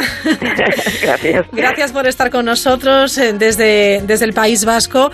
Y la pasada semana, eh, Marta, nos prometías que nos ibas a hablar de inventoras. Sí, que las mujeres tienen mucha inventiva. Bueno, eso está muy bien. Y tanto que lo sabemos nosotras, ¿eh? Sí, sí. ¿De quiénes vas a hablar hoy? ¿Con quién arrancamos? Mira, pues quiero arrancar, es que es casi poético, con la primera mujer española que registró una patente. Anda. Se llama Fermina Orduña y no se sabe nada de ella. No, No, no. se sabe nada. Se, sabe- se conoce que existió porque firmó una patente con su nombre, ¿no? Vivió en Madrid en el siglo XIX Sí. y en 1865, fíjate qué fecha, se convirtió en la primera mujer en registrar lo que en aquel momento se llamaban privilegios de invención, no se llamaban patentes. Privilegios de invención. Pero, Privilegios ojo, de invención Estamos en el año 1865. Sí, Eh, la obtuvo, como todas las patentes, las patentes caducan por cinco años. Y, y bueno, se conoce porque la patente existe, ¿no? Os voy a decir cómo se llamaba, eh, cuál es el título de la Claro. patente, porque es maravilloso. Carruaje para caballerizas para la conducción higiénica de las burras, vacas o cabras de leche para la expedición pública. Toma ya, casi nada. Pues vamos, es, es, es poético, o sea, me, sí, me pero- encanta. Pero, inventó un carro, ¿no? Inventó, sí, un sistema para llevar la leche de bueno. manera higiénica hasta la persona consumidora. Fantástico. Entonces, no era solo un carro, ¿eh? no, Claro, era un, no era un carro donde se ponía la leche y se transportaba, Sí. sino que era un carruaje donde se transportaba al ganado lechero, Ajá. a la burra, a la vaca, a la cabra o el, el animal que, que quería ordeñar. ¿no? Muy bien. La cabra iba, o la cabra o la vaca, lo que fuera, o- iba eh, metida dentro del, del carruaje y eh, ello estaba tirado por caballos, por el número de caballos que fuera, dependiendo del tamaño del animal que iba dentro del, carruaje, ¿no? Sí. Y lo que hacía ella era llevar el propio animal a- al sitio donde se tenía que consumir, ¿no? Eh, en aquella época, bueno, la leche eh, ha sido uno de los motivos también de transmisión de muchas enfermedades y aunque no había muchas medidas higiénicas en aquella época porque tampoco las conocían, pues eh, lo que sabían era que era no era conveniente dejar pasar demasiado tiempo desde el ordeño hasta el consumo, ¿no? Vale, de, la, claro. de la bebida. Sí. Así que el invento de Fermina justamente lo que quería era minimizar el tiempo transcurrido entre el ordeño hasta la venta del producto, ¿no? Es decir, hi- higiene y por lo tanto salud. Claro. Bueno, pues el carro lo voy a describir un poco porque está bastante bien descrito en, la, Ah, en, esa- en ese privilegio de invención.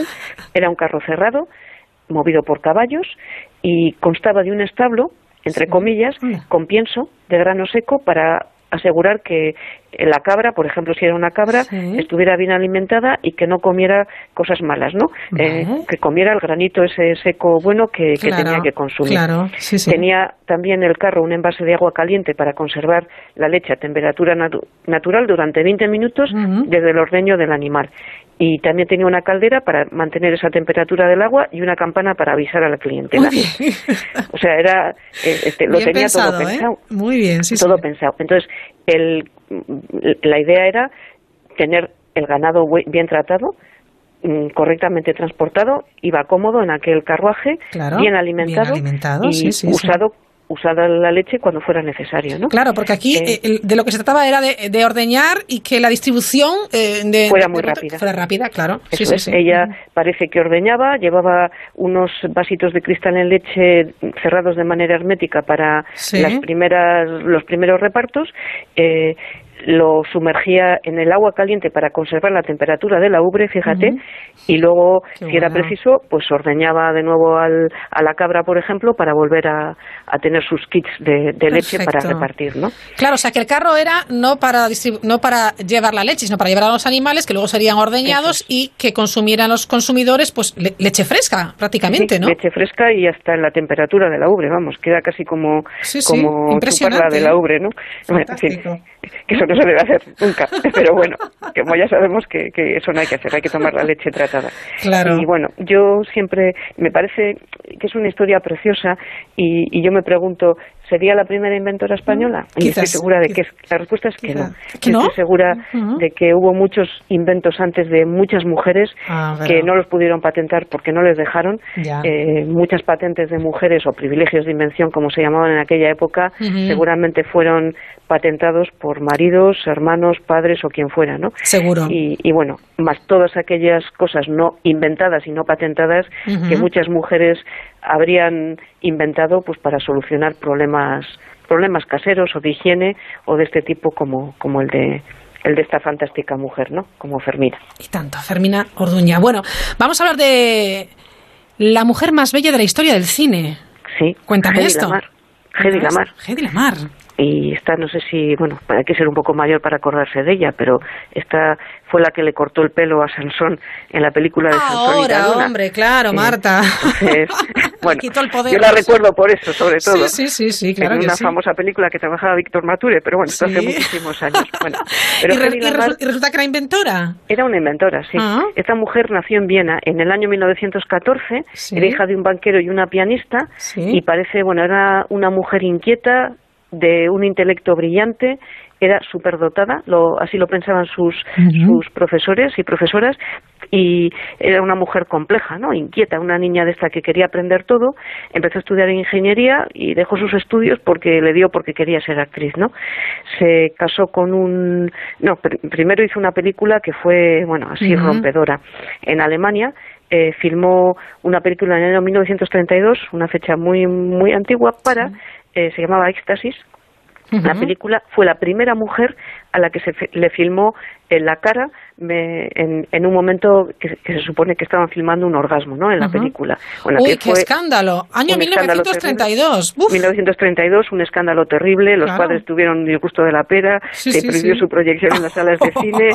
Y bueno, parece que el filmar aquella película, pues bueno, era una mujer bellísima, Hedy Lamar, eh, un magnate que se llamaba Fritz, Malnell, pues la, la vio y, y bueno, pues eh, no sé si la quería o quería una mujer tan bella.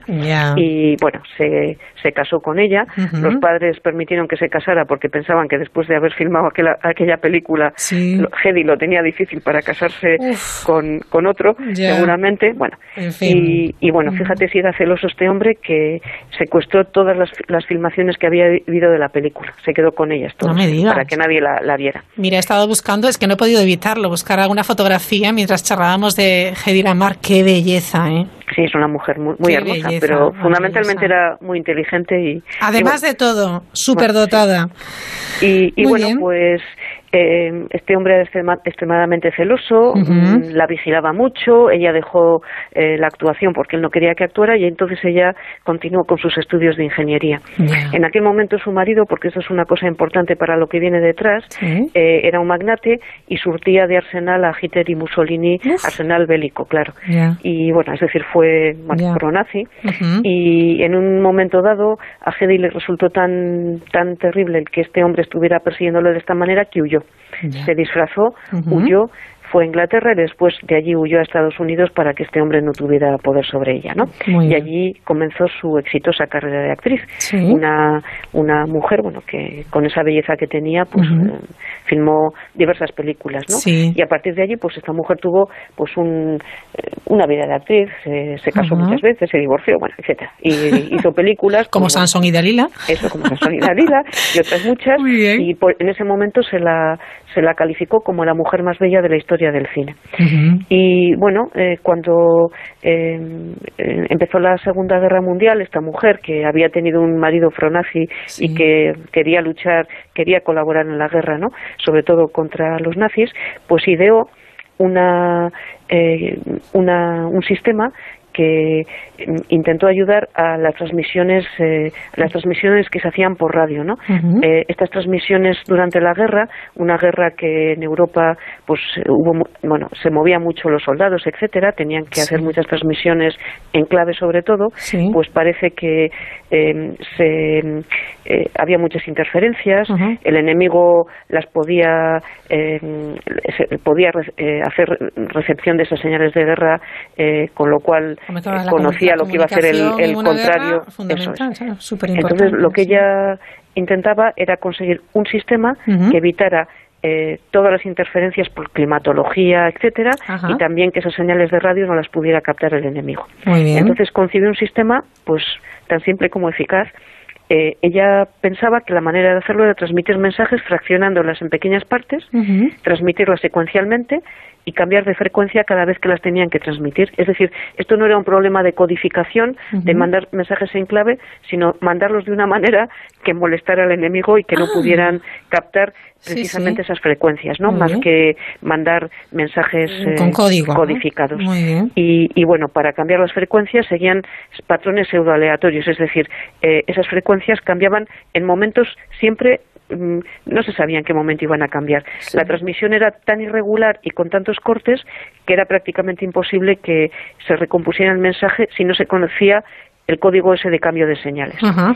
Así que, que bueno, ideó este sistema, trabajó con un pianista, Mm. George Eintel, lo conoció, y este hombre tenía el conocimiento de... Él había creado unas pianolas y esas pianolas y la manera en que tenía que mandar las frecuencias les ayudó a completar ese invento que Hedy Lamar había ideado, ¿no? Entonces registraron esa patente en el año 1942, se llamaba eh, Secret Communication System y parece que no les hicieron mucho caso al principio, como suele pasar, pero eh, al final pues se vio que, que, que, bueno se empezó a utilizar por el ejército de Estados Unidos y, y bueno la, la historia que, que hay que decir, porque también hay que ser justos con este tema, es que todas las tecnologías inalámbricas que se utilizan hoy en día se basan en un cierto, de una cierta manera en esta patente de Hedy Lamar.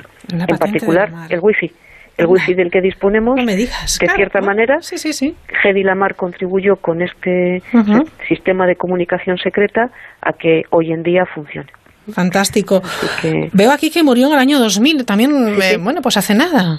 Sí, murió en aquel momento y de hecho en Austria, su país natal, el Día del Inventor se celebra el día 9 de noviembre en su honor, en su honor porque ella nació un 9 de noviembre del Sí. año 1914, así que por lo menos un poco de justicia histórica y de sí. reconocimiento a esta mujer. ¿no? Desde luego que sí, fantástica historia también, ¿eh? que mezcla un poco todo además, tiene Sí. todos los ingredientes para, para hacer una buena película. Pues sí, la Desde verdad. luego que sí, yo la llevaría al cine, pero vamos, ya. O, o a una plataforma para hacer una serie. ¿Cuántas series haríamos con la historia de tantas mujeres, Sí, verdad? sí, Oh, para mucho, desde luego. Desde luego que sí. La siguiente, Melita Bent, pasamos- esta también eh, merece una peli, ¿eh? Nos vamos hasta Alemania, ¿no? sí, eh, nos vamos al siglo XX, a principios del siglo XX. Melita son, estos filtros Melita son porque esta mujer de la que vamos a hablar se llamaba Melita. Anda. Ella, el apellido Bent es por porque se casó con con un señor que se apellidaba Bent, por Sí, supuesto. sí, sí, sí, y, ya. y porque, bueno, ya como ya sabemos todos, en los países, en muchos países, las mujeres hoy en día todavía siguen perdiendo su apellido cuando se casan. Que Ya. yo, en fin, me parece terrible, pero bueno. En fin, ya te digo. Bueno, pues esta mujer nació en el año 1873 en Dresde, era hija de un editor y, y bueno, pues eh, se casó, como solía pasar en aquella época, con, Sí. Con un señor que se llamaba eh, Johannes Emil Hugo Benz y, y bueno, se casó, tuvo tres hijos y bueno, pues tuvo que ser ama de casa, no le quedaba más remedio, ¿no? Tampoco podía estudiar, por cierto. Así que, bueno, en cierto momento parece que estaba cansada de, de, de beber un café siempre con grumos, ¿no? En aquella época el café se hacía vertiendo el, el café molido sobre el agua hirviendo, ¿no? Y, y, bueno, siempre quedaban grumos y si no querías que te quedaban grumos, pues la manera de hacerlo era em, hacer filtros de de café Sí. con bolsitas, bolsitas fabricadas con Sí. tela, había que lavarlas, Ajá. Y parece que ella pues no tenía muchas ganas, se aburría de hacerlo de esa, de esa manera y entonces ideó una manera de filtrar el café para que no tuviera grumos, eh, pues con material que sacó de su casa, ¿no? Eh, cogió un pequeño vasito de latón, un bote Sí. de latón que tenía en casa, Sí. le con unos agujeritos y probó con distintos materiales para filtrar eh, y al final optó por un papel secante de los que sus hijos utilizaban en, en la escuela, ¿no? Para, para secar la tinta con, con para que no se, se Sí, moviera, sí, ¿no? sí. Así que, vamos, esto es como la MacGyver de, la MacGyver Claro, de la MacGyver total, joven, Alemana. emprendedora, maravillosa, ¿eh? Bueno, pues entonces consiguió, con ese bote de latón al que ponía encima ese papel secante, pues conseguir un café libre de grumos, que es muy desagradable tener un grumo cuando estás tomando, No me lo puedo y ni con imaginar. un gusto mucho mejor parece que con lo que estaban utilizando anteriormente. Ajá. Y, y bueno, además, eh, ella registró la patente de su invento en la oficina de patentes Ujú. y luego, claro, su invento fue, eh, fue cambiando, ¿no? Porque de ese primer mm, eh, bote de latón pasó a un bote de aluminio, luego de porcelana y luego eh, el filtro pues se fue, fue refinando un poquito, ¿no? Y de hecho hoy en día esos filtros de papel que tienen la misma forma exactamente que el que tenía el primero de Melita ya son solo de papel, ya no hace falta el recipiente completo, ¿no? sí. Pero bueno, registró su patente, como te he dicho, en el año 1908 Ujú. y de hecho eh, formó una pequeña fábrica, eh, creó una pequeña fábrica de filtros con ayuda de su marido y logró vender más de mil filtros. Tuvo un éxito que, que vamos, era Sí, sí. eh, incomprensible. En la Primera Guerra Mundial tuvieron que, que hacer un paréntesis forzoso, sobrevivieron a base de vender cajas de cartón la familia y finalizada la guerra volvieron a fabricar filtros, pero con tal éxito que eh, consiguieron eh, contratar a 80 trabajadores en sus instalaciones, es decir, yo trabajo a muchas personas y de hecho bueno. se trasladaron a otra a una nave en, el, en la zona de Westfalia para tener una nave más grande, ¿no? Claro, fue creciendo, es que será un inventazo. Y, y bueno, la Sí, sí. verdad es que, que terrible, ¿no? Eh, bueno, terrible y maravilloso. Sí, sí. Eh, esta mujer, bueno, luego cedió la, mm, la- su fábrica a sus hijos, ¿no? Para que continuaran con, su empresa, pero ella se preocupó además, y esto para mí me parece muy importante, no solamente de contratar gente, sino que se preocupó mucho por las condiciones laborales de sus trabajadores, ¿no? Ella se aseguraba de que incluso cuando se retiró y sus hijos eh, dirigieron la empresa, de que sus trabajadores siempre consiguieran paga extra. Estamos hablando de los años 1930, ¿eh? Caray. Y que tuvieran una jornada laboral de cinco días y además intentando darles más días de fiesta durante el año. Qué bueno. Así que fundó además una fundación social para sus trabajadores Sí. y, y bueno, pues eh, hoy yo creo que es un ejemplo, bueno, lo de los filtros de café es muy importante, pero sobre todo Pero un esto, ejemplo los derechos de los trabajadores, el cuidarlos, la paga, etcétera, una jornada una laboral. empresaria preocupada Sí, por sí. sus trabajadores que yo creo que cuando la gente trabaja contenta seguro que trabaja mucho mejor y se siente Sin parte duda. de la empresa, ¿no? Sin duda que Así sí. que, Melita que bueno. Bent. Fantástica, pues consiguió ese café perfecto y ahora, pues hoy en día tenemos esos filtros que se conoce como filtros Melita, o sea que no, no es poca cosa. Murió en el año 1950, ¿verdad? Sí, sí. Muy bien. Me encanta. Bueno, pasamos del café al queso. Pues sí. Tú me dirás, Marta.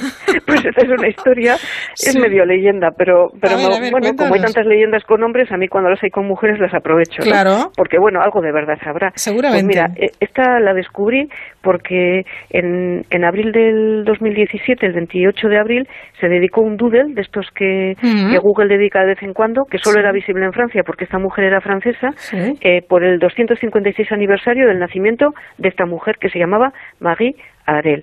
Marie Y- tú dijiste, ¿y esta quién es? Pues eso, esta era una quesera francesa que Ajá. vivía en la región de Normandía Sí. y se le atribuye la creación del primer queso de Camembert en el año 1791. Caray. Bueno, entonces esto, so- esto es mucho de leyenda, ¿no? Aquí Ay, siempre hay gente que dice, ah, pero esto es leyenda, seguro Sí. que ella no lo hizo, pero bueno, Ya, yo por bueno. si acaso lo digo.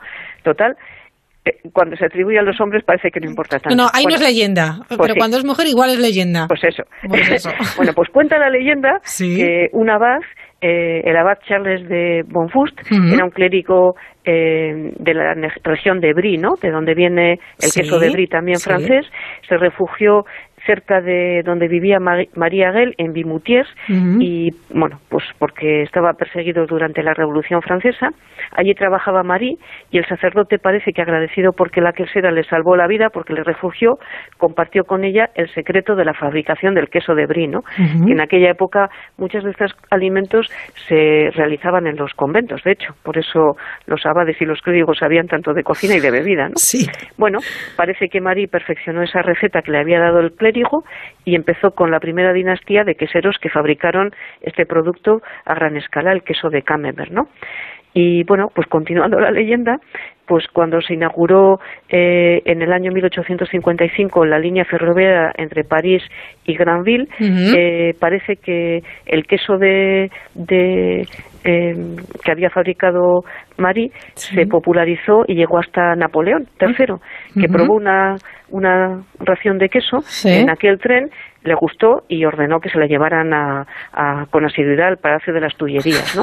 Y parece que allí el queso empezó a extenderse por toda Francia. Ajá. Bueno, el queso de, de Camembert, como el de Brie, que, cuyo secreto le había contado el clérigo a Marie, Sí. se fabrica con leche de vaca cruda, sin crema, y solamente el queso que se hace con, sin pasteurizar se denomina como Camembert de Normandía, ¿no? Ajá. Se empezó a envasar luego en pequeñas eh, cajas de madera y eso permitió que se, transmitiera, se transportara a grandes distancias y la corteza que al principio era azulada pasó a ser blanca porque se introdujo en, en la fabricación un, un hongo, el Ujú. Penicillium camem- camemberti se llama, Sí. para fabricarlo. Entonces ese color azul que no es muy Sí, bonito, sí, pues se cambió a este color blanco tan hermoso, ¿no? Que es así como Ajá. mm, suavito, que es el que envuelve ese queso tan, tan mimado, ¿no? tan particular. Y bueno, en este queso, eh, perdón, en este queso, en este doodle que en el que yo la conocí, es un doodle muy bonito, además. A mí me encantan los doodles, de verdad. Pues es un doodle que tiene una presentación con ocho imágenes en que se presentan los pasos seguidos durante el proceso de fabricación chulo. Bueno, pues sí. Y se ve a una María Arel, una Ajá. mujer con su gorrito, una quesera maravillosa, Ajá. que explica que primero se recolecta la leche, se ordeña, se desnata, se madura, se vierte el cuajo, se moldea, se prensa, se desmoldea, se recorta y se sala, se deja madurar y descansar en, en, en, en un, Ujú. en, una- en un lugar tranquilo, se embala y luego se termina con el buen provecho de ese queso pues bien hecho que, Qué bueno. que cuando se hace con mimo, ¿no? Así que, bueno, no sé si será leyenda o, o realidad, pero, bueno, seguramente, como en todos los procesos de invento y de fabricación, habría muchas personas que participaron, generaciones y generaciones que hicieron que ese queso mejorara con el tiempo, Sí. pero de cualquier manera, pues para una vez que se hace homenaje a una mujer, Pues lo reivindicamos también, claro. lo reivindicamos. Como tiene que ser fantástica la, la- la historia. Bueno, me gusta mucho. Vamos a continuar con nuestra última mujer de hoy en esta sección de Mujeres y Ciencia, hoy dedicado a mujeres inventoras, hablando de una mujer, una revolucionaria en el campo de las pruebas de diagnóstico, Marta. Pues sí, es Helen Murray Free, que eh, es una mujer que inventó estas tiras reactivas de orina, estas que se ponen, ¿Ah, sí? en- se meten dentro de la orina y de una manera inmediata, pues Ujú. te dice, pues eh, yo qué sé, eh, si hay un cambio patológico en un paciente o si hay alguna infección o lo que sea, ¿no? Bueno, pues fue un invento de esta mujer, se llama Helen Murray Free y que no solamente inventó estas tiras reactivas de orina, sino muchos otros sistemas de autocomprobación, eh, por ejemplo, para personas con diabetes. Muy bien. Lo hizo junto con su marido. Alfred Free, y estos fueron realizados en los años 1950, más o menos. Ujú. Fantástico. Bueno, esta mujer nació en el año 1923, sigue viva, ¿eh? Sigue viva y parece que muy activa esta mujer, muy activa, eh, bueno, haciendo divulgación en este momento, ¿no? Genial, Nació sí. en, en Pensilvania y ella quería convertirse en profesora de inglés y latín, Oh. pero mm, fíjate, eh, tras el ataque de Pearl Harbor en el año 1941 Ujú. se decidió por la química. Vaya cambio. Porque como pasa en muchas de las guerras, o ha pasado en muchas de las guerras, los hombres tuvieron que ir a la guerra, fueron reclutados muchos hombres jóvenes y alentaron a muchas mujeres a elegir carreras científicas para intentar suplir esos puestos que los hombres no Claro, esa ocupar. ¿no? carencia, sí. Eh, muchas mujeres, de hecho, han, han hecho ciencia en los momentos en que los hombres iban a la guerra, que no les tocaba nada bueno a ellos, desde luego, Ya. y entonces necesitaban a mujeres y les dejaban entrar, ¿no? Bueno, Helen se licenció en el año 1944 y empezó a trabajar en los laboratorios Mills, donde tenía que evaluar eh, la calidad de los ingredientes vitamínicos, ¿no? Allí conoció eh, al bioquímico Alfred Free, con él se casó Ajá. y bueno, empezaron a colaborar durante mucho tiempo, ¿no? Ella trabajaba en la división de diagnósticos de Alquel Laboratorio y se encargaba de los eh, de pruebas del laboratorio clínico, sobre todo pues pruebas sobre glu- glucosa, bilirrubina de la orina y otros eh, analitos de orina y sangre, ¿no? Y pues tenía que eh, desarrollar junto a su marido, esto es lo que tenía que hacer en aquella división, sistemas de autodiagnóstico, pues eh, mm, para pues para intentar detectar cambios en, en orina y sangre, ¿no? Y pues nacieron varios trabajos pioneros. Mejoraron un- una tableta que medía los niveles de, de orina en pacientes diabéticos, que se llamaba Clinitest. Sí, los niveles de glucosa, los niveles de Sí. glucosa en la orina, sí, sí, Eso sí. es. Eh, luego inventaron el ACTest, Sí. es decir, todas estas pruebas llevan muchísimo tiempo y muchas son muy largas, ¿eh? Sí. Eh, porque necesitan además muchas pruebas y, en fin, hay que ver que las cosas se hacen bien. Y eso les llevó a, inventar finalmente el Knistix, esas tiras reactivas mm, de color, ¿eh? De Son color, esas sí, que se- efectivamente, que cambian de dependiendo color. del color que tengan, Sí. pues significa que hay, pues eh, yo que sé, azúcar en tal cantidad o, o el- lo que se quiera investigar, ¿no? Y se empezaron a, a comercializar en el año 1956. Ajá. Bueno, pues patentaron un montón de, de tiras de este tipo para indicar niveles de indicadores en otro tipo de enfermedades, indicadores de, pues eso, de azúcar o de infección o de lo que fuera. Y, bueno, además esta mujer no solo se licenció en química, sino que luego estudió un máster de administración de atención médica y eso le permitió llegar a ser la directora de servicios de marketing también en esa división de productos.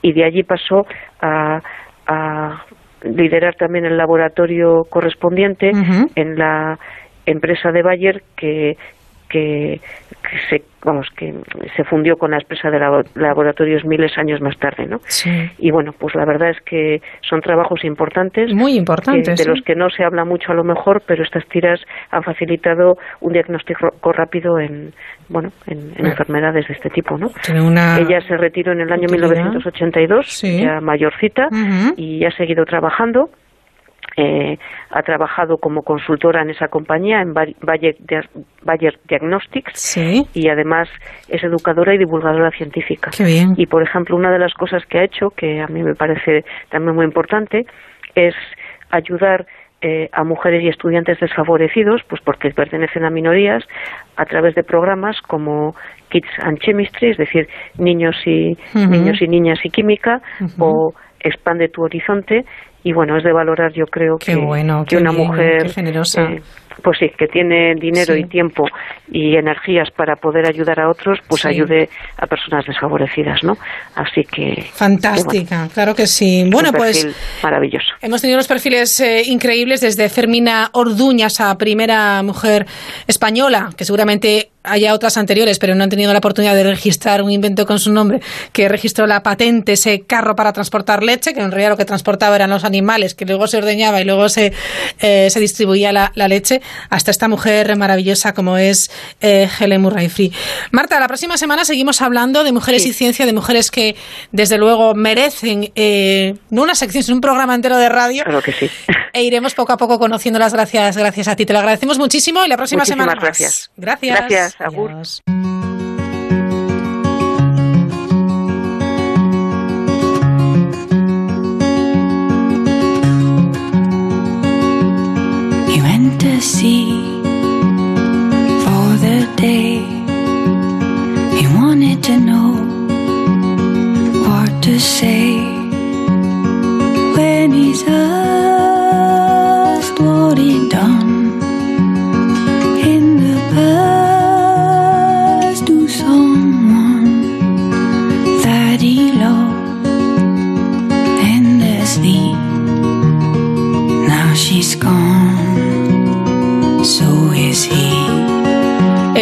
Mujeres con Ciencia nos recuerda varias efemérides. La física Shirley Ann Jackson, nacida en el año 1946, cumple hoy años.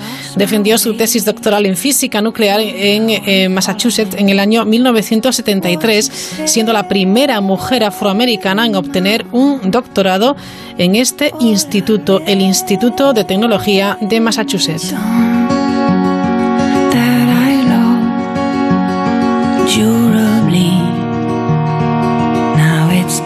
La botánica Nancy Tyson Bargbich nació un 5 de agosto del año 1912. Durante su carrera fue botánica sistemática, conservacionista y curadora de herbario. Murió en el año 1977. La química y farmacéutica Lucy Everest Bull nació en el año 1862. Nació un 5 de agosto. Lucy fue una de las cinco hijas del lógico y matemático George Bull y la educadora y matemática autodidacta Mary Everest Bull. Murió en el año 1904.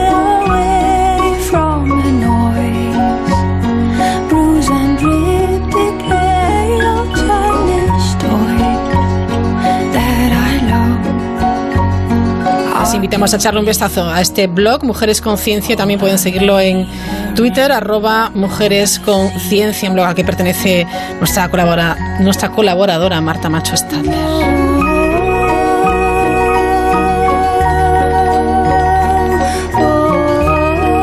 Llegando casi al final para la despedida.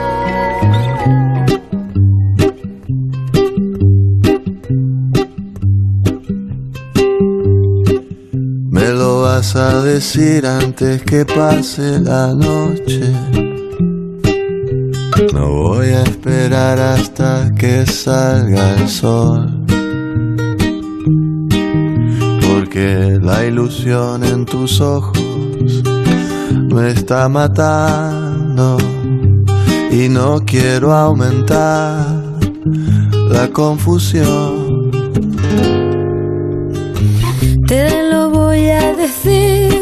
Antes de que sea tarde. Muy tarde para que puedas creerme otra vez.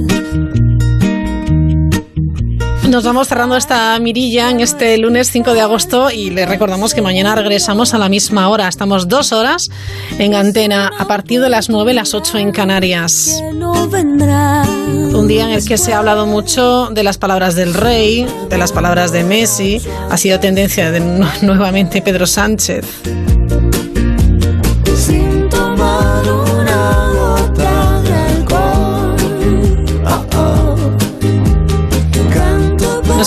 Verano por delante. Recordarles que siempre en la carretera tengan mucha precaución. Mañana, por cierto, regresamos con los consejos de Chema Quesada. Ponle freno, plataforma dedicada a la seguridad vial y a la información de alcance que tiene que ver con que disfrutemos, bueno, pues de los lugares a los que nos dirigimos, sobre todo en carretera, durante esta temporada estival. Con Ángel Mosquera y Diego García en el control. Mañana volvemos y lo hacemos con la música de Rosalén, cantando con Kevin Johansen. Antes de verte, disfruten de esta noche de verano, esta mañana. Quiero escuchar sin palabras lo que quieras. nada más cómodo que una buena almohada. A veces hay cosas mejores. Nada más peligroso que la intención.